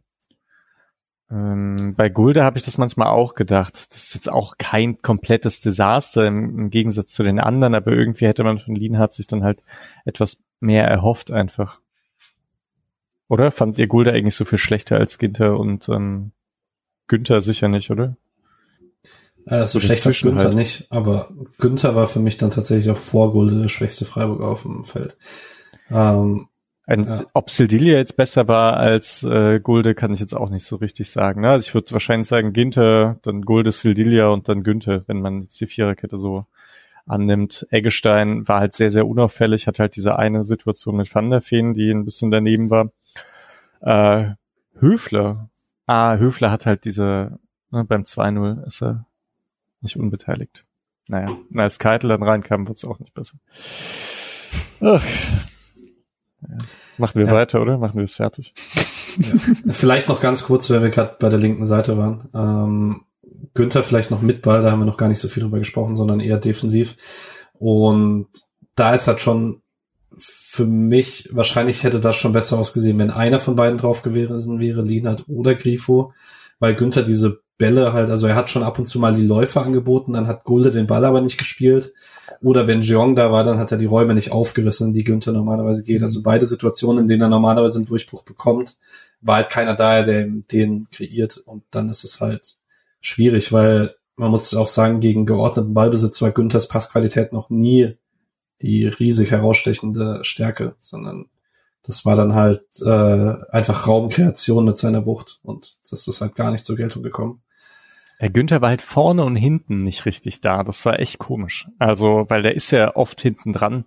Wie ist denn das beim 5-0? Ist er da nicht auch so hinten dran? Doch, bei 5-0 läuft er auch hinterher. Ja. ja. Obwohl er jetzt nicht vorne die ganze Zeit dann super präsent gewesen wäre. Man denkt, okay, klar, dann muss man ja hinten äh, ein bisschen was aufreißen, sondern steht halt irgendwo dazwischen immer. Ja, generell, ich weiß gar nicht, ich habe jetzt auch nicht so viel spielerisch zu sagen in der zweiten Halbzeit. Das ist, das ist halt, was mich dann so geärgert hat, ist nach dem 4-0 war das dann schon auch kollektiv sehr, sehr viel weniger. Und dann kannst du, weiß nicht, sowas wie dann Einsatz und Mentalität sind, machen wir manchmal uns auch drüber lustig, weil das immer so Phrasen dann sind, die einfach nur der Ersatz dafür sind, dass man nicht so richtig weiß, warum jetzt eine Mannschaft gerade besser war und warum schlechter und äh, warum jetzt eine Mannschaft sich da taktisch besser eingestellt hat und sonst was. Und da hatte ich dann wirklich einen Eindruck, das war eine völlig andere Herangehensweise als von der ersten Halbzeit, wo es dann ja auch nicht lief, aber man sich halt noch in äh, Bälle geschmissen hat und noch einen Sprint nochmal angesetzt hat, obwohl er vermutlich nichts nutzt und so.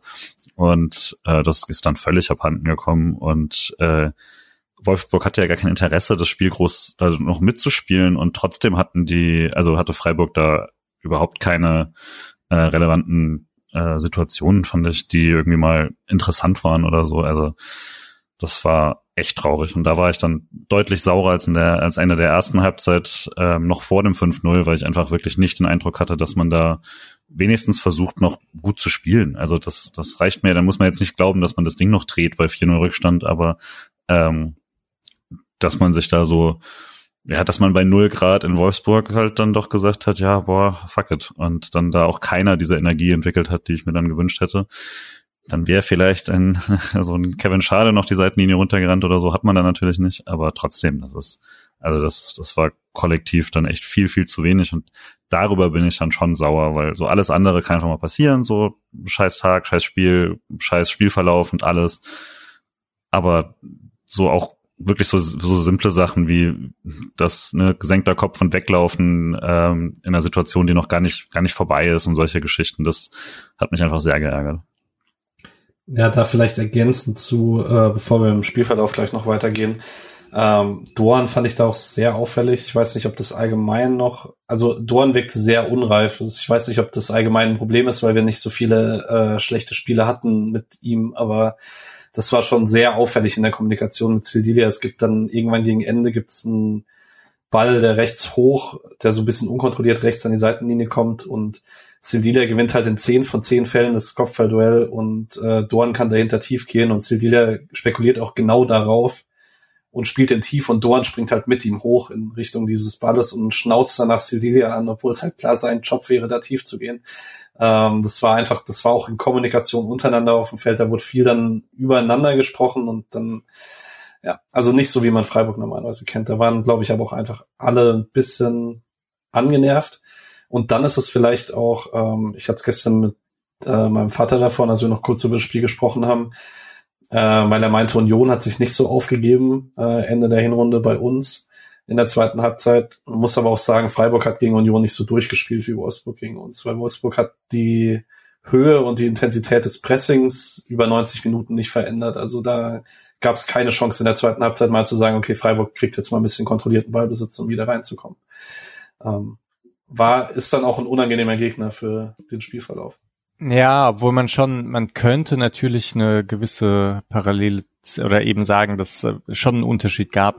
Und zwar hat Union dann halt eine Unterzahl bei 3-0 oder so gesagt, okay, was wir machen, ist halt sauber verschieben im, im 5-3-1.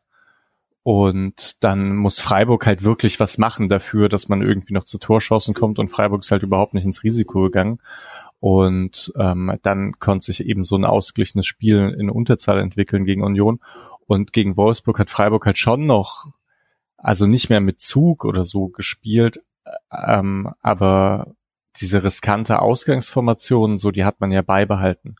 Und vielleicht hätte man nach dem 4-0 dann halt doch einfach auf Dreierkette umstellen können und sagen, okay Leute, jetzt gibt dann halt mal Wolfsburg den Ball und dann schauen wir mal so, was, was dann passiert. Ja. Vielleicht ja die Situation, die man hätte von Anfang an wählen sollen, äh, die Option. Ja, ähm, stattdessen kommt so, sagen wir mal, zwei, drei Minuten Energie mit Lukas Höhler rein, der erst eine Ecke rausholt, dann nach dieser Ecke an den Ball kommt und der Dropkick wird dann äh, abgeblockt von Van de Feen und dann kommt die super, ja, die, die Situation, die echt nervig ist. Dann hast du zwei Minuten Videobeweis im Stadion bei null Grad in Wolfsburg und dir ist eigentlich völlig egal, ob es Elfmeter gibt oder nicht. Ähm, das war mein peak schlimmster Videobeweis im Stadion bisher. Ähm, ja, wobei vielleicht nicht ganz, aber einer der schlimmsten auf jeden Fall. War bei Mainz, als man in der Halbzeit einen bekommen hat. Ich glaube, das wird nicht. ja, okay, das wird wahrscheinlich nicht getaugt, genau. Ähm, ist zu Recht kein Elfmeter, brauchen wir nicht drüber sprechen, glaube ich. Ähm, nach der Ecke, die es dann aber gibt, nach dem abgeblockten Ball, gibt es, glaube ich, die wahrscheinlich beste Chance noch für Freiburg in der zweiten Halbzeit, weil die führt man kurz aus. Trey mit einer schönen Flanke. Ähm, Lienert kommt relativ gut zum Kopfball, köpft den knapp drüber. Ähm, nicht, dass sich dadurch eine Wende ergeben hätte, aber das hätte ein 4-1 werden können. Ähm, und dann gibt's in der 67. noch ein letztes Aufblitzen von Freiburger Dynamik, als Höfler mal antribbelt, äh, auch einen Doppelpass mit Trey spielt und bis links den Strafraum durchbricht. Und äh, ein Matcher läuft aber den Weg voll mit zurück mit Höfler und blockt den dann ab im Strafraum.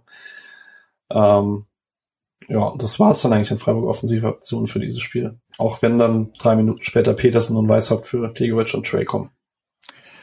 Ja, dann kommt aber ein Ex-Freiburger ins Spiel und macht ganz gut, äh, macht ein ganz gutes Spiel, wie ich fand.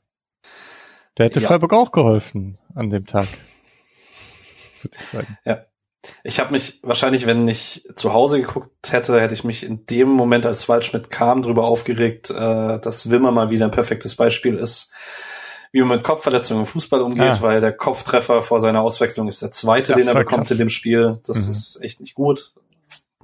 Second Impact, da gibt's genug Studien darüber, dass es nicht gut ist für den Kopf und so weiter.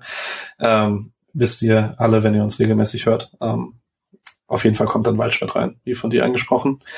Und macht tatsächlich beim 5-0 eine ziemlich gute Sache. Direkt. Ähm, erst Baku leitet es selber ein mit einem Tripling gegen zwei, drei Leute, gibt den Ball zu Waldschmidt, der ihn weit treibt, verlagert auf Paredes. Wunderschöne Flanke auf Baku im zweiten Pfosten. Und Baku läuft halt voll durch und Günther nicht. Ähm, und Günther ist dann halt zwei, drei Meter hinter ihm, während Baku völlig frei im Strafraum abschließt. Ich muss sagen, er kriegt die Abschlusssituation nur, weil die Flanke perfekt ist, aber er soll sie halt trotzdem nicht kriegen. Ähm, weil Günther ist jetzt nicht langsamer als Baku, aber man hat da mal wieder einen extra Weg nicht gemacht. Und dann steht es relativ verdient 5-0, ne? Ja. ja, in der Höhe würde ich jetzt sagen, das ist schon brutal, ne? Also, wenn so ein Spiel 2-0, 3-1 steht, sagt auch keiner was. Also von Expected Goals stand zu dem Zeitpunkt auch 2-0 zu, was auch immer Freiburg hatte. Äh, vermutlich 0-6 oder so. Ähm, ja, aber also ich habe vorhin schon gesagt, was wie Wolfsburg das jeweils ausspielt, war stark. Und mhm. äh, das dafür, dass ich mich im Stadion sehr über sie aufgeregt habe, muss ich da jetzt schon im Nachhinein, wie die Situationen aussahen, das war nicht nur Freiburger Versagen. Das war schon auch gut, gebe ich zu ich glaube, Türchen 24 im Spielverlagerung Adventskalender ist Diagonalität.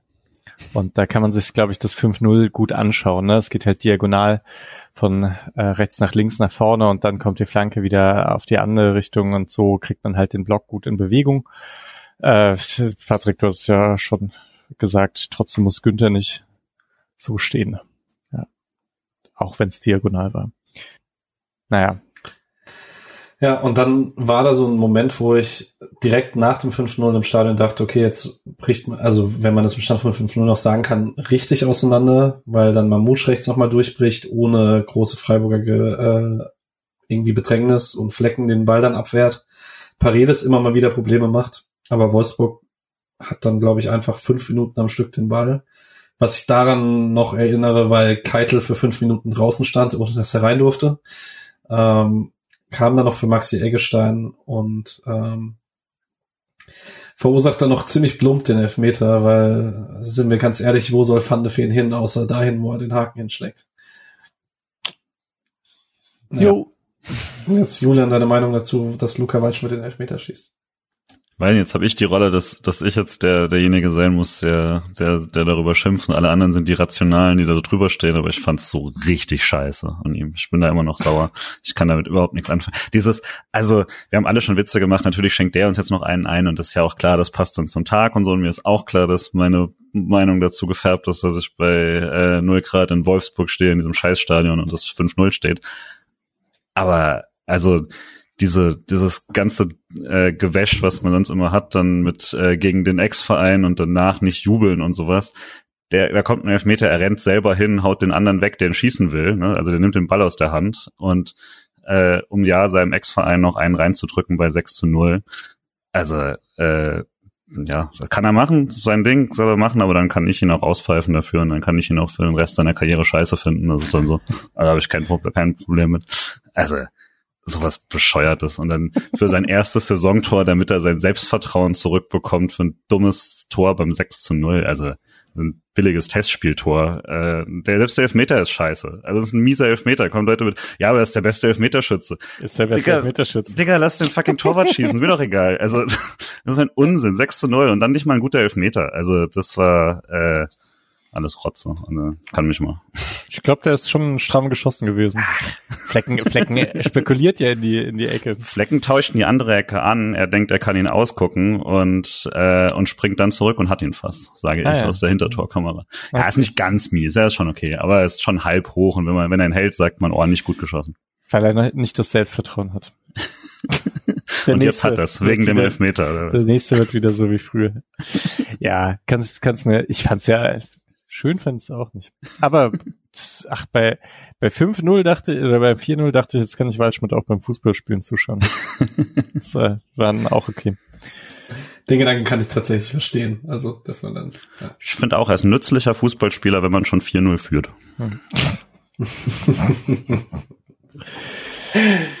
Na gut, ähm, machen wir einen Deckel drauf aufs Spiel. Ähm, Ihr fandet es gar nicht schlimm? Sorry, ich muss. nee, ich fand So ich fand's schlimm tatsächlich null schlimm. Also, kein bisschen. okay. Also tatsächlich, weil ich auch einfach keinen Stürmer in der Situation kenne, der sich den Elfmeter nicht genommen hätte. Ich meine, wir hatten es in der ehemaligen Folge davon, Waldschmidts letztes Tor war im November 2020. Natürlich will der den Ball mal wieder reingehen sehen für ihn in der Bundesliga. Das ist völlig normal, glaube ich. Glückwunsch, Bruder.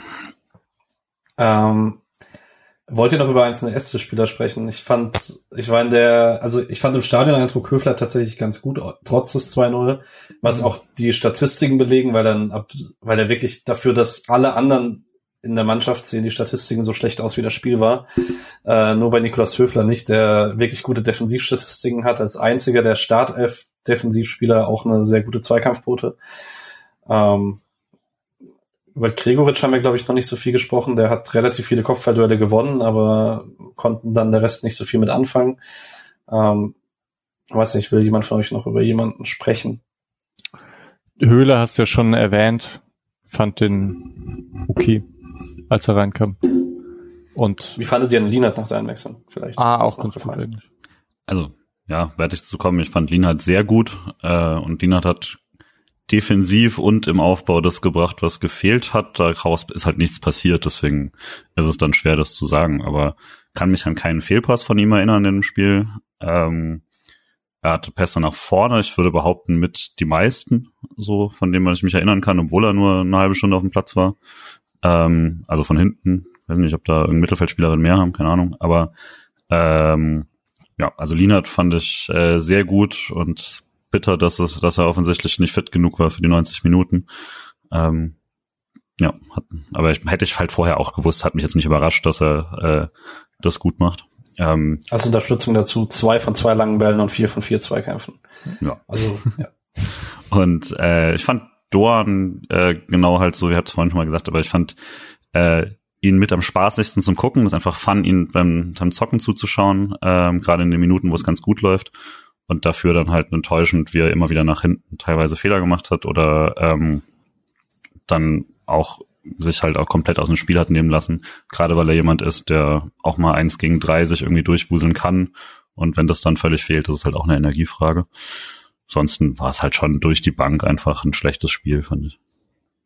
Ja, vielleicht müsste man jetzt doch nochmal kurz über Grifo sprechen, der halt dann fehlt im Aufbau einfach. Hm. Also mir hätte Schalay in so einem Moment auch gut gefallen, aber ich glaube, der hätte jetzt gar nicht so viel mehr gebracht, also weil es fehlte eben dann doch, auch wenn es in der ersten Halbzeit mit den Chancen herausspielen noch halbwegs geklappt hat, das fehlte einfach an Struktur, dass man in einer höheren Frequenz dann irgendwie Chancen rausspielen kann. Grifo kann halt gut aufs Spiel reagieren, kann halt manchmal dann ja, sich tiefer fallen lassen, dort irgendwie was machen.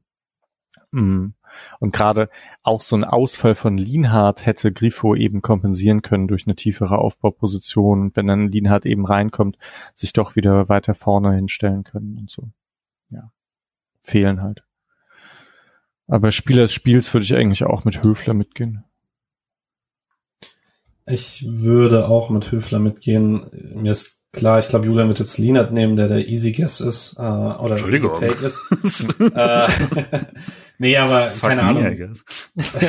oder Waldschmidt nimmt er halt. Ne? Waldschmidt nimmt er, genau. Ja. Äh, nee, keine Ahnung. Einfach, weil vielleicht, weil er einen einfachen Job hat, wenn er bei 4-0 reinkommt, nicht so viel falsch zu machen. Äh, und ich Höfler dafür, dass er halt irgendwie es dann doch geschafft hat, noch über lange Zeit dem Team ab und zu mal Struktur zu geben, indem alle anderen um ihn herum einfach nicht viel beitragen konnten zur Struktur, äh, hatte gemessen an der Schwere der Aufgabe eigentlich ganz gut gemacht. Äh, ich hätte dem Spieler des Spiels schon vor allem für die erste Halbzeit tatsächlich gegeben, weil Dienhardt, weil es äh, so krass der Unterschied dann war. Deswegen, ähm, ja, nehme ich ihn. Ich habe jetzt noch eine ganz blöde Frage. War jemand von euch im Transfermarktforum? Ich habe äh, keine Lust gehabt. Ich war so ein bisschen, aber äh, war schockiert, wie viele Neuverstärkungen gefordert haben. Ah, ja. Zu spät, oder? Transferfenster ist geschlossen, oder? Oder nee, nicht? sind noch acht Tage. Ach so. Ende Januar. Ah, okay. Ja, auf welcher Position? Äh, einmal einen konkurrenzfähigen dritten Innenverteidiger. Ja. Ähm, was übrigens gar nicht so einfach ist. Du brauchst ja irgendjemanden, der sagt, ist mir egal, dass ich im Normalfall nicht spiele, weil der Ginton Lienert spielen, der aber trotzdem gut genug ist, dass ein deutliches Upgrade über Gulde ist und den jungen Spielern nicht den Weg zustellt. Das ist keine so einfache Aufgabe. Und man hatte so einen Innenverteidiger und für Kevin Schlotterberg war das ziemlich frustrierend. Und Flecken, haben manche Flecken rausgefordert? Ging eigentlich. Eigentlich Atubolo halt stattdessen direkt. Und Möchtest du das, Misha, oder? Nö, nö, ich dachte, ich dachte nur Transfer. Ich, ich habe mich jetzt gerade halt gefragt, was da kommt. Vermay wahrscheinlich. Ja, Vermay wurde gefordert. naja, äh, Julian, du hast es vorhin kurz angesprochen, als du gesagt hast, 2 zu 0,6 zu dem Zeitpunkt ist ganz guter Guess, weil am Ende sind es 2,68 zu 0,71 laut Opta bzw. Sofascore. Die haben aber, glaube ich, die Daten von Opta, wenn ich Ich habe es schon mal gesehen gehabt mit 2,6, das wusste ich. Ich wusste nur nicht, was Freiburg hat. Ja, okay. Genau. Freiburg hat zumindest gewonnen mit 5 zu 0 Ecken. Das Wolfsburg keine einzige hatte, fand ich weird dafür, dass man so oft, aber andererseits war man ja auch. Weil jeder Schuss drin war. ja, richtig. ja. ja, das muss man schon sagen. Ne? 6-0 ist halt drüber. Und vor allem in der ersten Halbzeit 3-0 ist drüber. Äh, Vielleicht eine Sache noch zum Spiel vorher gegen Wolfsburg. Ähm, sehr unglücklich und zu allem passend war dann irgendwie auch, dass Streich direkt nach dem Schlusspfiff die komplette Mannschaft äh, reinbeordert hat. Ähm, und man da, das sieht man natürlich nicht so richtig im Gästeblock. Und das ist schon nochmal extra scheiße, wenn du da stehst nach einem 6 zu 0 und die Mannschaft verzieht sich direkt und ähm, kommt nicht zum Block nach so einer Niederlage. Das hat schon, das hat mich schon nochmal extra genervt er hat es danach auch gesagt, das war direkt, das war sein, seine Anweisung, so, das war nicht der Entscheidung. Die standen auch teilweise noch so ein bisschen awkward da rum äh, und wussten nicht so richtig und sind danach nochmal gekommen, aber da waren 90 Prozent der Leute weg ähm, und würde auch sagen verständlich, weil es ist halt immer ein bisschen unklar auswärts, ob man diesen Zug noch bekommt. Oft genug erlebt, dass dann die Polizei äh, plötzlich kommt und alle ähm, irgendwie in eine in einen Marsch bringen will oder sowas und das dann langsam wird und dann kriegst du halt diesen letzten Zug nicht und dann war's das. Das heißt, äh, diese, das, wenn die dann zehn Minuten nach Abpfiff nochmal kommen, war da, war da halt fast keiner mehr. Auf den Bildern waren da ja noch so, wenn nicht, äh, paar hundert. Und das war dann schon nochmal blöd. Also wird der Mannschaft da jetzt keinen großen Vorwurf machen, aber das fand ich auch nicht so korrekt von Streich. Äh, finde, das kann man dann auch mal zurückgeben, gerade an so einem Tag, ähm, weil da waren, das kann man jetzt nochmal vielleicht betonen, 1600 Freiburger in Wolfsburg. Ähm, und also das im Januar, das ist äh, eine krasse Zahl. Normalerweise waren das 500, 600, wenn es nicht gerade Pokal war. Und äh, haben auch beim äh, Stand von 5-0 eben noch äh, gesungen und äh, ordentlich Stimmung gehabt. Und dann finde ich, gehört das dazu, dass äh, die Mannschaft da direkt hinkommt. Ähm, war unglücklich und würde ich mir das nächste Mal anders wünschen. Muss man jetzt kein riesiges Fass draus machen, aber hat dazu gepasst, dass der ganze Tag irgendwie scheiße gelaufen ist. Sehr guter Punkt. Ähm, dass Streich bei der PK anspricht, macht mir zumindest Hoffnung, dass er da für die Zukunft wahrscheinlich draus lernt und das im Zweifel beim nächsten 6-0 in elf Jahren dann besser macht. genau. Oder vielleicht auch nächste Woche. Äh, Misha, Ruhe jetzt. Übermorgen. Dortmund ist echt scheiße, wir gewinnen in Dortmund. Naja, gut. Ja. Äh, gehen wir zur Bundesliga. So ganz kurz. Mhm. Ich habe gar nicht so viel gesehen. Ah, doch, ich habe Gladbach gegen Leverkusen gesehen. Das Wie war war's? ganz gut eigentlich fand ich. Äh, es ist halt irgendwie interessant, dass Alonso ist jetzt gar nicht so der Trainer, wie ich dachte. Das ist jetzt nicht derjenige, der dann die, den Gegner mit Ballbesitz irgendwie kaputt spielen möchte, sondern der setzt halt auf seine schnellen Spieler Frimpong und Diaby, dass die da irgendwie was machen. Und äh, ansonsten versucht er wenig Gegentore zu bekommen, was halt nicht so perfekt funktioniert, das muss man schon sagen. Und Gladbach ist einfach ein komisches Team. Ich werde da nicht richtig schlau draus. Geiles Tor von Stindl. Kann man sich noch anschauen. Okay, ich habe noch Spiel davor gesehen tatsächlich. Äh, Dortmund-Augsburg. Das äh, war sehr fun tatsächlich, weil was aber sehr viel daran lag, dass Dortmund halt einfach keine sonderlich gute Struktur hat. Und das hat sich unglaublich an der Person Nico Stotterbeck eigentlich gezeigt. Der beim 1-1 ist es einfach ein klarer individueller Fehler, weil er den Abspielzeitpunkt verpasst, dann macht er beim 2-1 vorne das Tor. Ähm, leitet das 3-2 und das 4-3 jeweils mit ein, sieht aber zwischendrin beim 3-3 selber nicht sonderlich gut aus, kriegt aber auch keine Anspielsituation in dem, in der Situation. Es ist, ähm, Dortmund ist ein komisches Team und ich vertraue denen, glaube ich, nicht, solange Terzic da ist. 4-1-4-1 spielen die halt auch und es ist, ist super instabil. Es ist äh, also ich habe die erste Halbzeit gesehen, da war es, dass ich meine, irgendwie ist es auch ein bisschen unfair, weil Augsburg hatte nicht so viele Szenen. Aber es liegt halt an der Struktur, dass wenn man irgendwie mal so ein bisschen durchbricht, dass man dann plötzlich mindestens ein Gleichzahl irgendwie angreifen kann. Und das ist halt, ja, für Schlauterbeck und Hummels, die sehen da dann halt grundsätzlich entweder sehr, sehr gut aus oder sehr, sehr schlecht aus, aber äh, wie es halt so ist, wenn man ein bis zwei Tore, wenn bei ein bis zwei Toren doof aussieht, dann hat man als Innenverteidiger halt ein sehr schlechtes Spiel oder wird als mh, dann wird es als schlechter Tag bewertet auf jeden Fall. Ansonsten, Julian, um uns herum war ziemliches äh, Unglauben äh, im Zug, als Köln so nach und nach weggezogen ist gegen Bremen. Hast du da Highlights gesehen? Äh, gar nicht, tatsächlich. Ich habe äh, von, ich habe dann auch gar keinen Bock mehr auf Fußball an dem Tag. äh, ich fand's dann, am Schluss fand ich es wirklich funny, als es dann, dass wir den, also dass, dass der, dass die Auswärtsniederlage genauso hoch ausgefallen ist von Bremen. Ähm, verrückter Spieltag. Ja. Ansonsten, ich habe auch Freitag Leipzig Bayern nicht gesehen tatsächlich. Ich kann gar nichts mehr zu sagen. Also wenn jemand noch was sagen möchte, dann feel free. Ansonsten würde Bochum. ich weitergehen. Kevin Schlotterbeck. Ja, da wäre ich jetzt leicht ah, dazu gekommen. Klar, also. ja. Ich finde schon geil irgendwie, dass so Philipp Hofmann offensichtlich schafft er die, also im Gegensatz zu Terodde schafft er die Transformation zum Erstligastürmer. Um, lustiger Stürmer einfach. Groß und schwerfällig und irgendwie steht er dann aber halt richtig und macht die, macht die Tore, passt zu Bochum perfekt, finde ich. Ja, ich hatte bei Hofmann ja auch ein sehr gutes Gefühl, weil er diese Karlsruher Mannschaft einfach zwei Saisons in Folge eine Klasse besser in der Tabelle dastehen lassen hat, als sie eigentlich sind. Die waren halt zweimal jetzt, glaube ich, Sechster und Siebter. Und man sieht diese Saison, wo sie stehen, wenn er halt nicht da ist. Da ist schon, schon ein sehr guter Stürmer einfach. Gut, äh, wir können ja irgendwann in den nächsten Wochen mal ein bisschen ausführlicher über Bundesliga reden. Man kann auf jeden Fall sagen, es ist sowohl unten als auch im Kampf um die, Meister, äh, um die Meisterschaft, um die internationalen Plätze, alles sehr, sehr eng. Ähm, eigentlich so komplett für gar nichts spielen nur Bayern, die Bayern, die sowieso Meister werden und Schalke, das sowieso absteigt. Ähm, beim Rest geht's noch für die restlichen 18 Spieltage um ziemlich viel. Obwohl Schalke wohl ganz gut gespielt hat.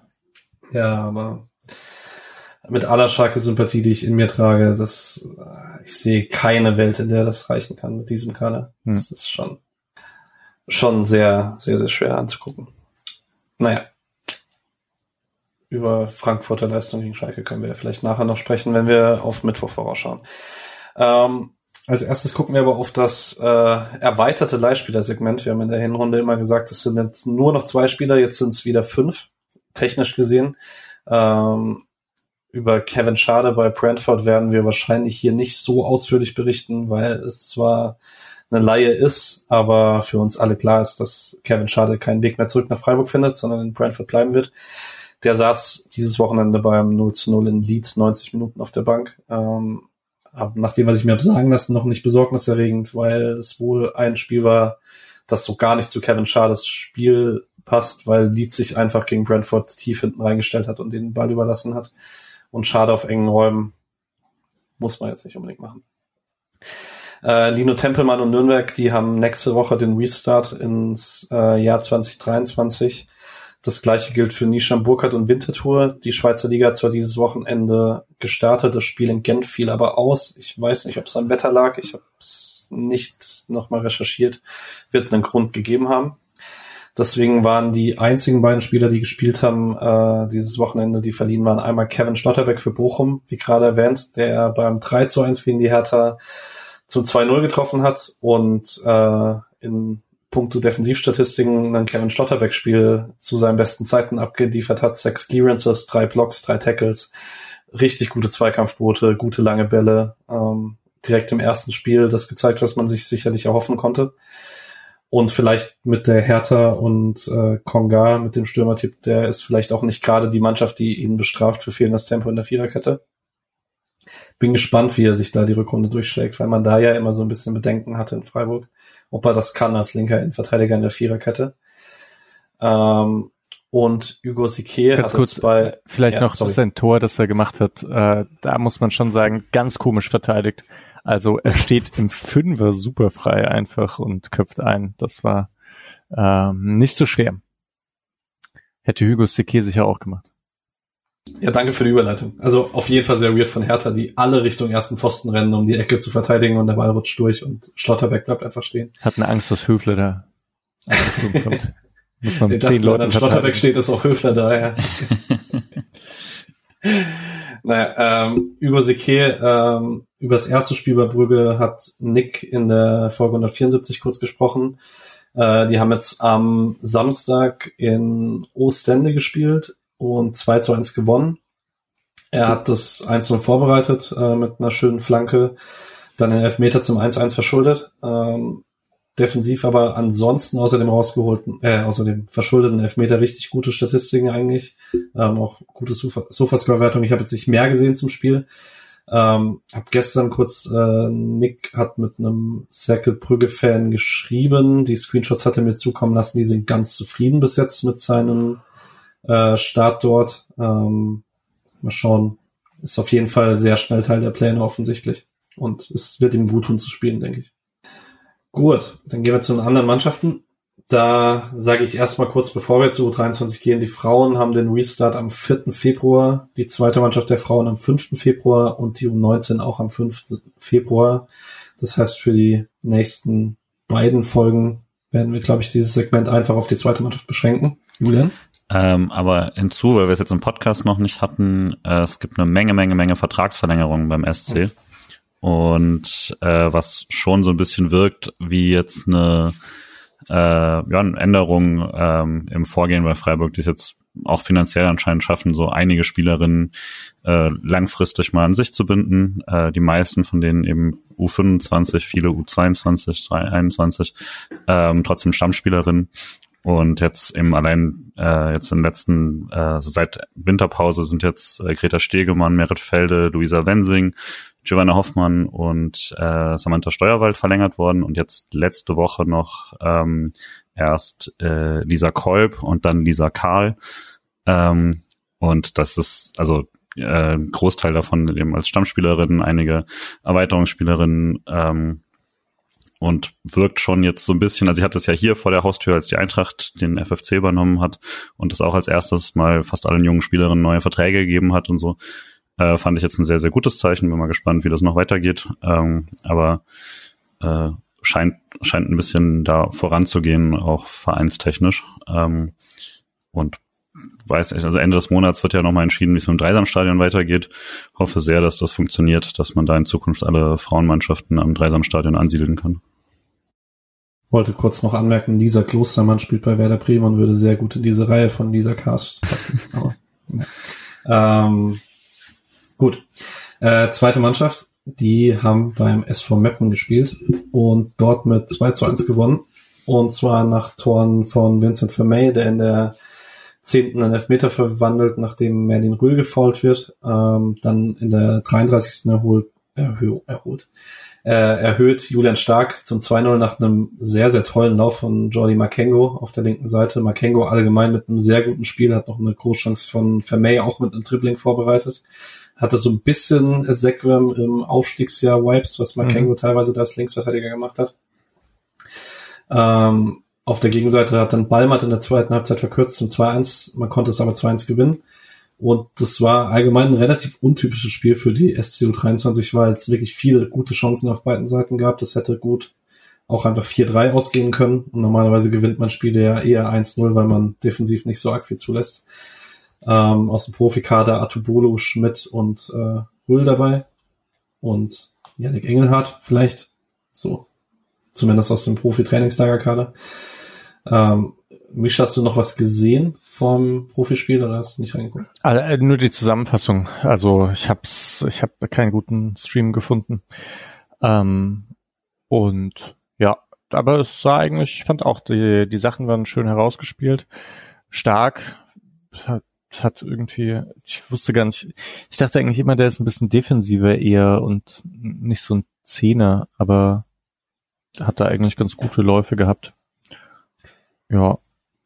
Mm, nee, aber. Allgemein, sorry, ich muss kurz an der Punkt, an der Stelle den Punkt aufmachen. Ich finde es sehr spannend, wie man das Spieler ausbildet, weil man ja so ein defensiver Mittelfelder sind viele, die sich eher auf der 6 wohl fühlen.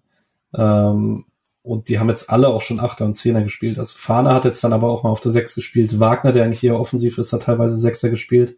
So als würde man alle sozusagen auf beiden Positionen ausbilden wollen. Weiß nicht, ob das Ansage ist oder ob Stamm da einfach krass anpasst, je nachdem, wen er gegen den jeweiligen Gegner auf den Profilen äh, besser findet. Weil Engel hat ja in dem sehr netten Interview mit mir, kurze Eigenwerbung, ähm, auch gesagt, dass es, äh, ob er lieber sechs oder acht spielt, sehr davon abhängt, gegen wen man spielt und äh, welche Räume sich da auftun. Es sind halt auch noch sehr junge Spieler, die können wahrscheinlich auch noch ganz gut hin und her rücken. Ja, aber hey, vielleicht werden da einfach fünf neue Haberers herangezüchtet, die dann halt irgendwie alles zocken. Du meinst, äh, oder fünf Haberers im Kader ist dann Alex hat in der ehemaligen Folge gesagt, es gibt nicht so viele Spieler wie Yannick Haberer. Wenn der SC da fünf heranzieht, dann kannst du alle fünf für zehn Millionen verkaufen. Ja, Stadion auch für Zeit. naja, ähm, genau. Samstag geht's 14 Uhr weiter bei Erzgebirge Aue weil die englische Woche, die haben jetzt nur die Profis in der Fußball-Bundesliga. Und da geht's Mittwoch 20.30 Uhr gegen Eintracht Frankfurt. Ähm, und wenn es gegen Frankfurt geht, gebührt Julian immer das erste Wort. Ähm, darfst du mal sagen, ähm, wie du Frankfurt erwartest, weil ich habe tatsächlich trotz des ganzen Hypes nicht so viel gesehen diese Saison und vielleicht dann auch kurz, ob du große Veränderungen beim SC erwartest. Ja, äh, witzigerweise habe ich diese Saison dann auch weniger als Frank äh, von Frankfurt gesehen als sonst, was bisschen Dummes, weil es jetzt ja tatsächlich mal halbwegs Spaß machen würde, äh, die Eintracht äh, in der Kneipe zu gucken. Ähm, aber äh, war halt auch einfach sehr viel mit dem SC unterwegs, dann sehe ich halt nicht viel. Ähm, ich bin schon besorgt insgesamt, weil äh, Eintracht hat halt einen ziemlich guten Lauf ähm, und jetzt Schalke natürlich super dankbar zum Einspielen, weil alle, die im Stadion waren oder das geschaut haben, haben mir geschrieben, äh, dass, dass Frankfurt nicht besonders gut war und äh, das halt einfach gegen Schalke gereicht hat. Ähm, und die Tore, habt die Highlights gesehen und die Tore waren dann halt schon, also was Lindström da äh, macht, ist spektakulär, äh, toller Spieler. Ähm, und also die haben auf jeden Fall ihre, ihre Schwachpunkte. Ähm, also auch jetzt sowas wie dann äh, eben auf, auf rechts außen, was jetzt mit Ebimbe ist zum Beispiel, der sich da verletzt hat, da äh, fehlt dann ein ordentlicher Ersatz bei ihnen vielleicht, aber mal gucken. Also äh, Lenz äh, ist jetzt auf der, mhm. der ist auf links dann auch ähm, reingekommen, weiß nicht, wie gut der aktuell noch ist und so. Man kann da vielleicht außen gut was reißen, aber ansonsten ist das eine echt gute Mannschaft. Äh, selbst dieses am Anfang der Saison absurde Jakic nach hinten ziehen hat gut funktioniert, die Saison über Smolcic da richtig gut. Ähm, und vorne ist die Qualität ja eh bekannt mit dem äh, Kolomuani, der eine Monster-Saison spielt und äh, Mario Götze und Lindström und so. Äh, und das, also ich bin schon etwas besorgt, wie das dann aussieht, aber also ich hoffe trotzdem, dass man das zu Hause ganz gut äh, lösen kann, wenn äh, Grifo und Lienhardt wieder, wieder voll da sind. Ähm, wenn nicht, wird's schon glaube ich, schwierig, äh, da zu gewinnen. Aber ich würde erwarten, dass man, ähm, aber ich weiß es gar nicht. Also für Dreierkette wäre dann halt auch schon, äh, ist natürlich dann vielleicht auch eine Option dafür, aber dann, da wird es dann halt mit den Spielern vielleicht wieder ein bisschen eng aktuell. Mal gucken. Also ich würde, äh, eigentlich musst du Kübler, wenn er fit ist, reinbekommen, aber es hat vermutlich auch einen Grund, dass er nicht so gespielt hat und dann ähm, bleibt man vielleicht tatsächlich nochmal ähnlich, aber nach einem 6-0 wird auch Streich ein paar Sachen äh, rumschmeißen. Deswegen, ich weiß es tatsächlich nicht so richtig, wie man es angehen will. Was glaubt ihr denn? Ich finde es auch eine sehr schwierige Frage, weil du hast es schon so ein bisschen beschrieben, dass äh, es gibt irgendwie eine große Range von, wie dieses Spiel ablaufen kann. Das, also weil Frankfurt vielleicht auch äh, unterschiedlich gute Leistungen ab, abruft, also ein bisschen wankelmütiger ist, äh, mit der Tendenz eigentlich sehr, sehr gute Leistungen äh, bringen zu können. Und ja, wenn man halt da Risiko geht, dann kann es schon sein, dass eben Lindström, Moani sind halt, ähm, wie soll man das eigentlich beschreiben, ne? Die haben so eine gewisse Wucht, aber die sind ja schon sehr elegant dabei. Also die spielen dich dann halt so aus, äh, ja, und dribbeln da halt vorbei. Und das also wenn man das zu riskant, zu offensiv angeht und den Platz gibt, dann kann das böse enden. Gleichzeitig muss man ja irgendwie versuchen, auf diese Abwehr drauf zu gehen. Ähm, ja, und ich weiß nicht, was da die beste Herangehensweise ist, dass man das balanciert. Ist ja auch immer die Frage, wie man am besten auf die Abwehr drauf geht. Also man kann ja auch sagen, okay, man macht halt lange Bälle und versucht auf zweite Bälle zu gehen äh, mit Gregoritsch und Höhler und so. Das wäre ja immer das Einfachste eigentlich, dass man sagt, ein, macht ein bisschen abwartenderes Pressing und so weiter und versucht den Ball auch tiefer zu erobern, spielt dann zurück auf Flecken und dann macht man es halt über lange Bälle. Keine Ahnung. Wer ist denn eigentlich Innenverteidiger gerade bei Frankfurt? Smolcic, Ndika und äh, eben äh, Jakic. Ja, also Ndika jetzt schon gut in der Luft, aber die anderen beiden jetzt nicht so die Macht, oder? Also wenn man da Gregoritsch gegenstellt. Hm. Also auch nicht so riesig. Ich glaube, Smalcic muss so, wenn ich, eins, also unter 1,85 würde ich sagen. Mhm. Kann man schon irgendwie knacken mit so einem guten Kopf. Ist halt ein bisschen unterkomplex. Das hätte halt Streich vor, vor einer Saison irgendwie gemacht. Ich weiß nicht, ob er es jetzt mhm. wieder, ob er es jetzt wieder macht, hat schon lange nicht mehr. Ja, also ich erwarte mit Sicherheit, dass, also irgendwie sagt mir ein Gefühl, dass man Dreierkette tatsächlich spielt. Könnte mir sogar vorstellen, dass man 3-5-2 spielt. Ähm, Kenneth Schmidt wird dann auf jeden Fall auf der Bank sein, weil sonst hat man keine Außenverteidiger und nur einen Innenverteidiger dabei. Okay, Johnny Schmid existiert, aber ähm, wird jetzt im Zweifel nicht unbedingt die erste Option sein. Ähm, ja, Grifo wäre halt unbedingt nötig, wenn du äh, irgendwas äh, offensiv. Und gerade wenn er nicht spielt, dann kann ich mir gut vorstellen, dass man eben das 3-4-3 macht, weil man dann Höfl äh, Höfler, Höhler als linken Halbstürmer spielen kann, ähm, das dann auch relativ schnell zu einem zu einer Art 4 für 2 machen kann, wenn Günther hochschiebt ähm, und Höhler einfach neben Gregovic und dann hat man da Präsenz für eben diese langen Bälle und macht das einfach sehr pragmatisch und ich finde Frankfurt fordert das auch so ein bisschen heraus und du solltest halt im Zweifel lieber doppelt gegen Konter absichern können und nicht nur mit einem Innenverteidiger. Und wenn dann Moani am rechten Innenverteidiger vorbei ist, bin ich nicht böse drum, wenn da noch Ginter als Mittelmann eine Dreierkette steht, der das im Zweifel noch ablaufen kann. Ähm, deswegen, also ich würde persönlich, würde ich sehr für eine Dreierkette werben. Würde mich dann aber auch nicht überraschen, wenn Streich trotzdem einfach sagt, man lässt sich jetzt von dem einen Spiel nicht beirren in der taktischen Herangehensweise. Rechne aber zumindest mit zum Beispiel Keitel für Eggestein, egal wie unglücklich die fünf Minuten waren. Weil davor waren es 90 unglückliche Minuten von Eggestein. Äh, Tipps brauche ich noch. Ich habe äh, vorhin bei Kicktip schon eingetragen und tippe 1-1. Ah, meins. Äh, 0-2. Hm, boah, 0-2, nee, das geht ja nicht. Äh, Freiburg 2-1. Ich hoffe, du behältst recht. Ich, äh, ähm, ja, ich würde gerne mit einem positiven Gefühl aus dem Stadion rausgehen, weil ich sowohl gegen Augsburg als auch gegen Stuttgart nicht da sein kann äh, und mein nächstes Spiel dann beim SC erst wieder in Bochum sein wird und ich ungern dann dieses Misserf diesen Misserfolg mit mir rumschleppen möchte ähm, aus Wolfsburg und dann gegen Frankfurt. Wann ist in Bochum? Äh, Mitte Februar. Sandhausen bist du nicht? Da arbeite ich tatsächlich. Ah, frech.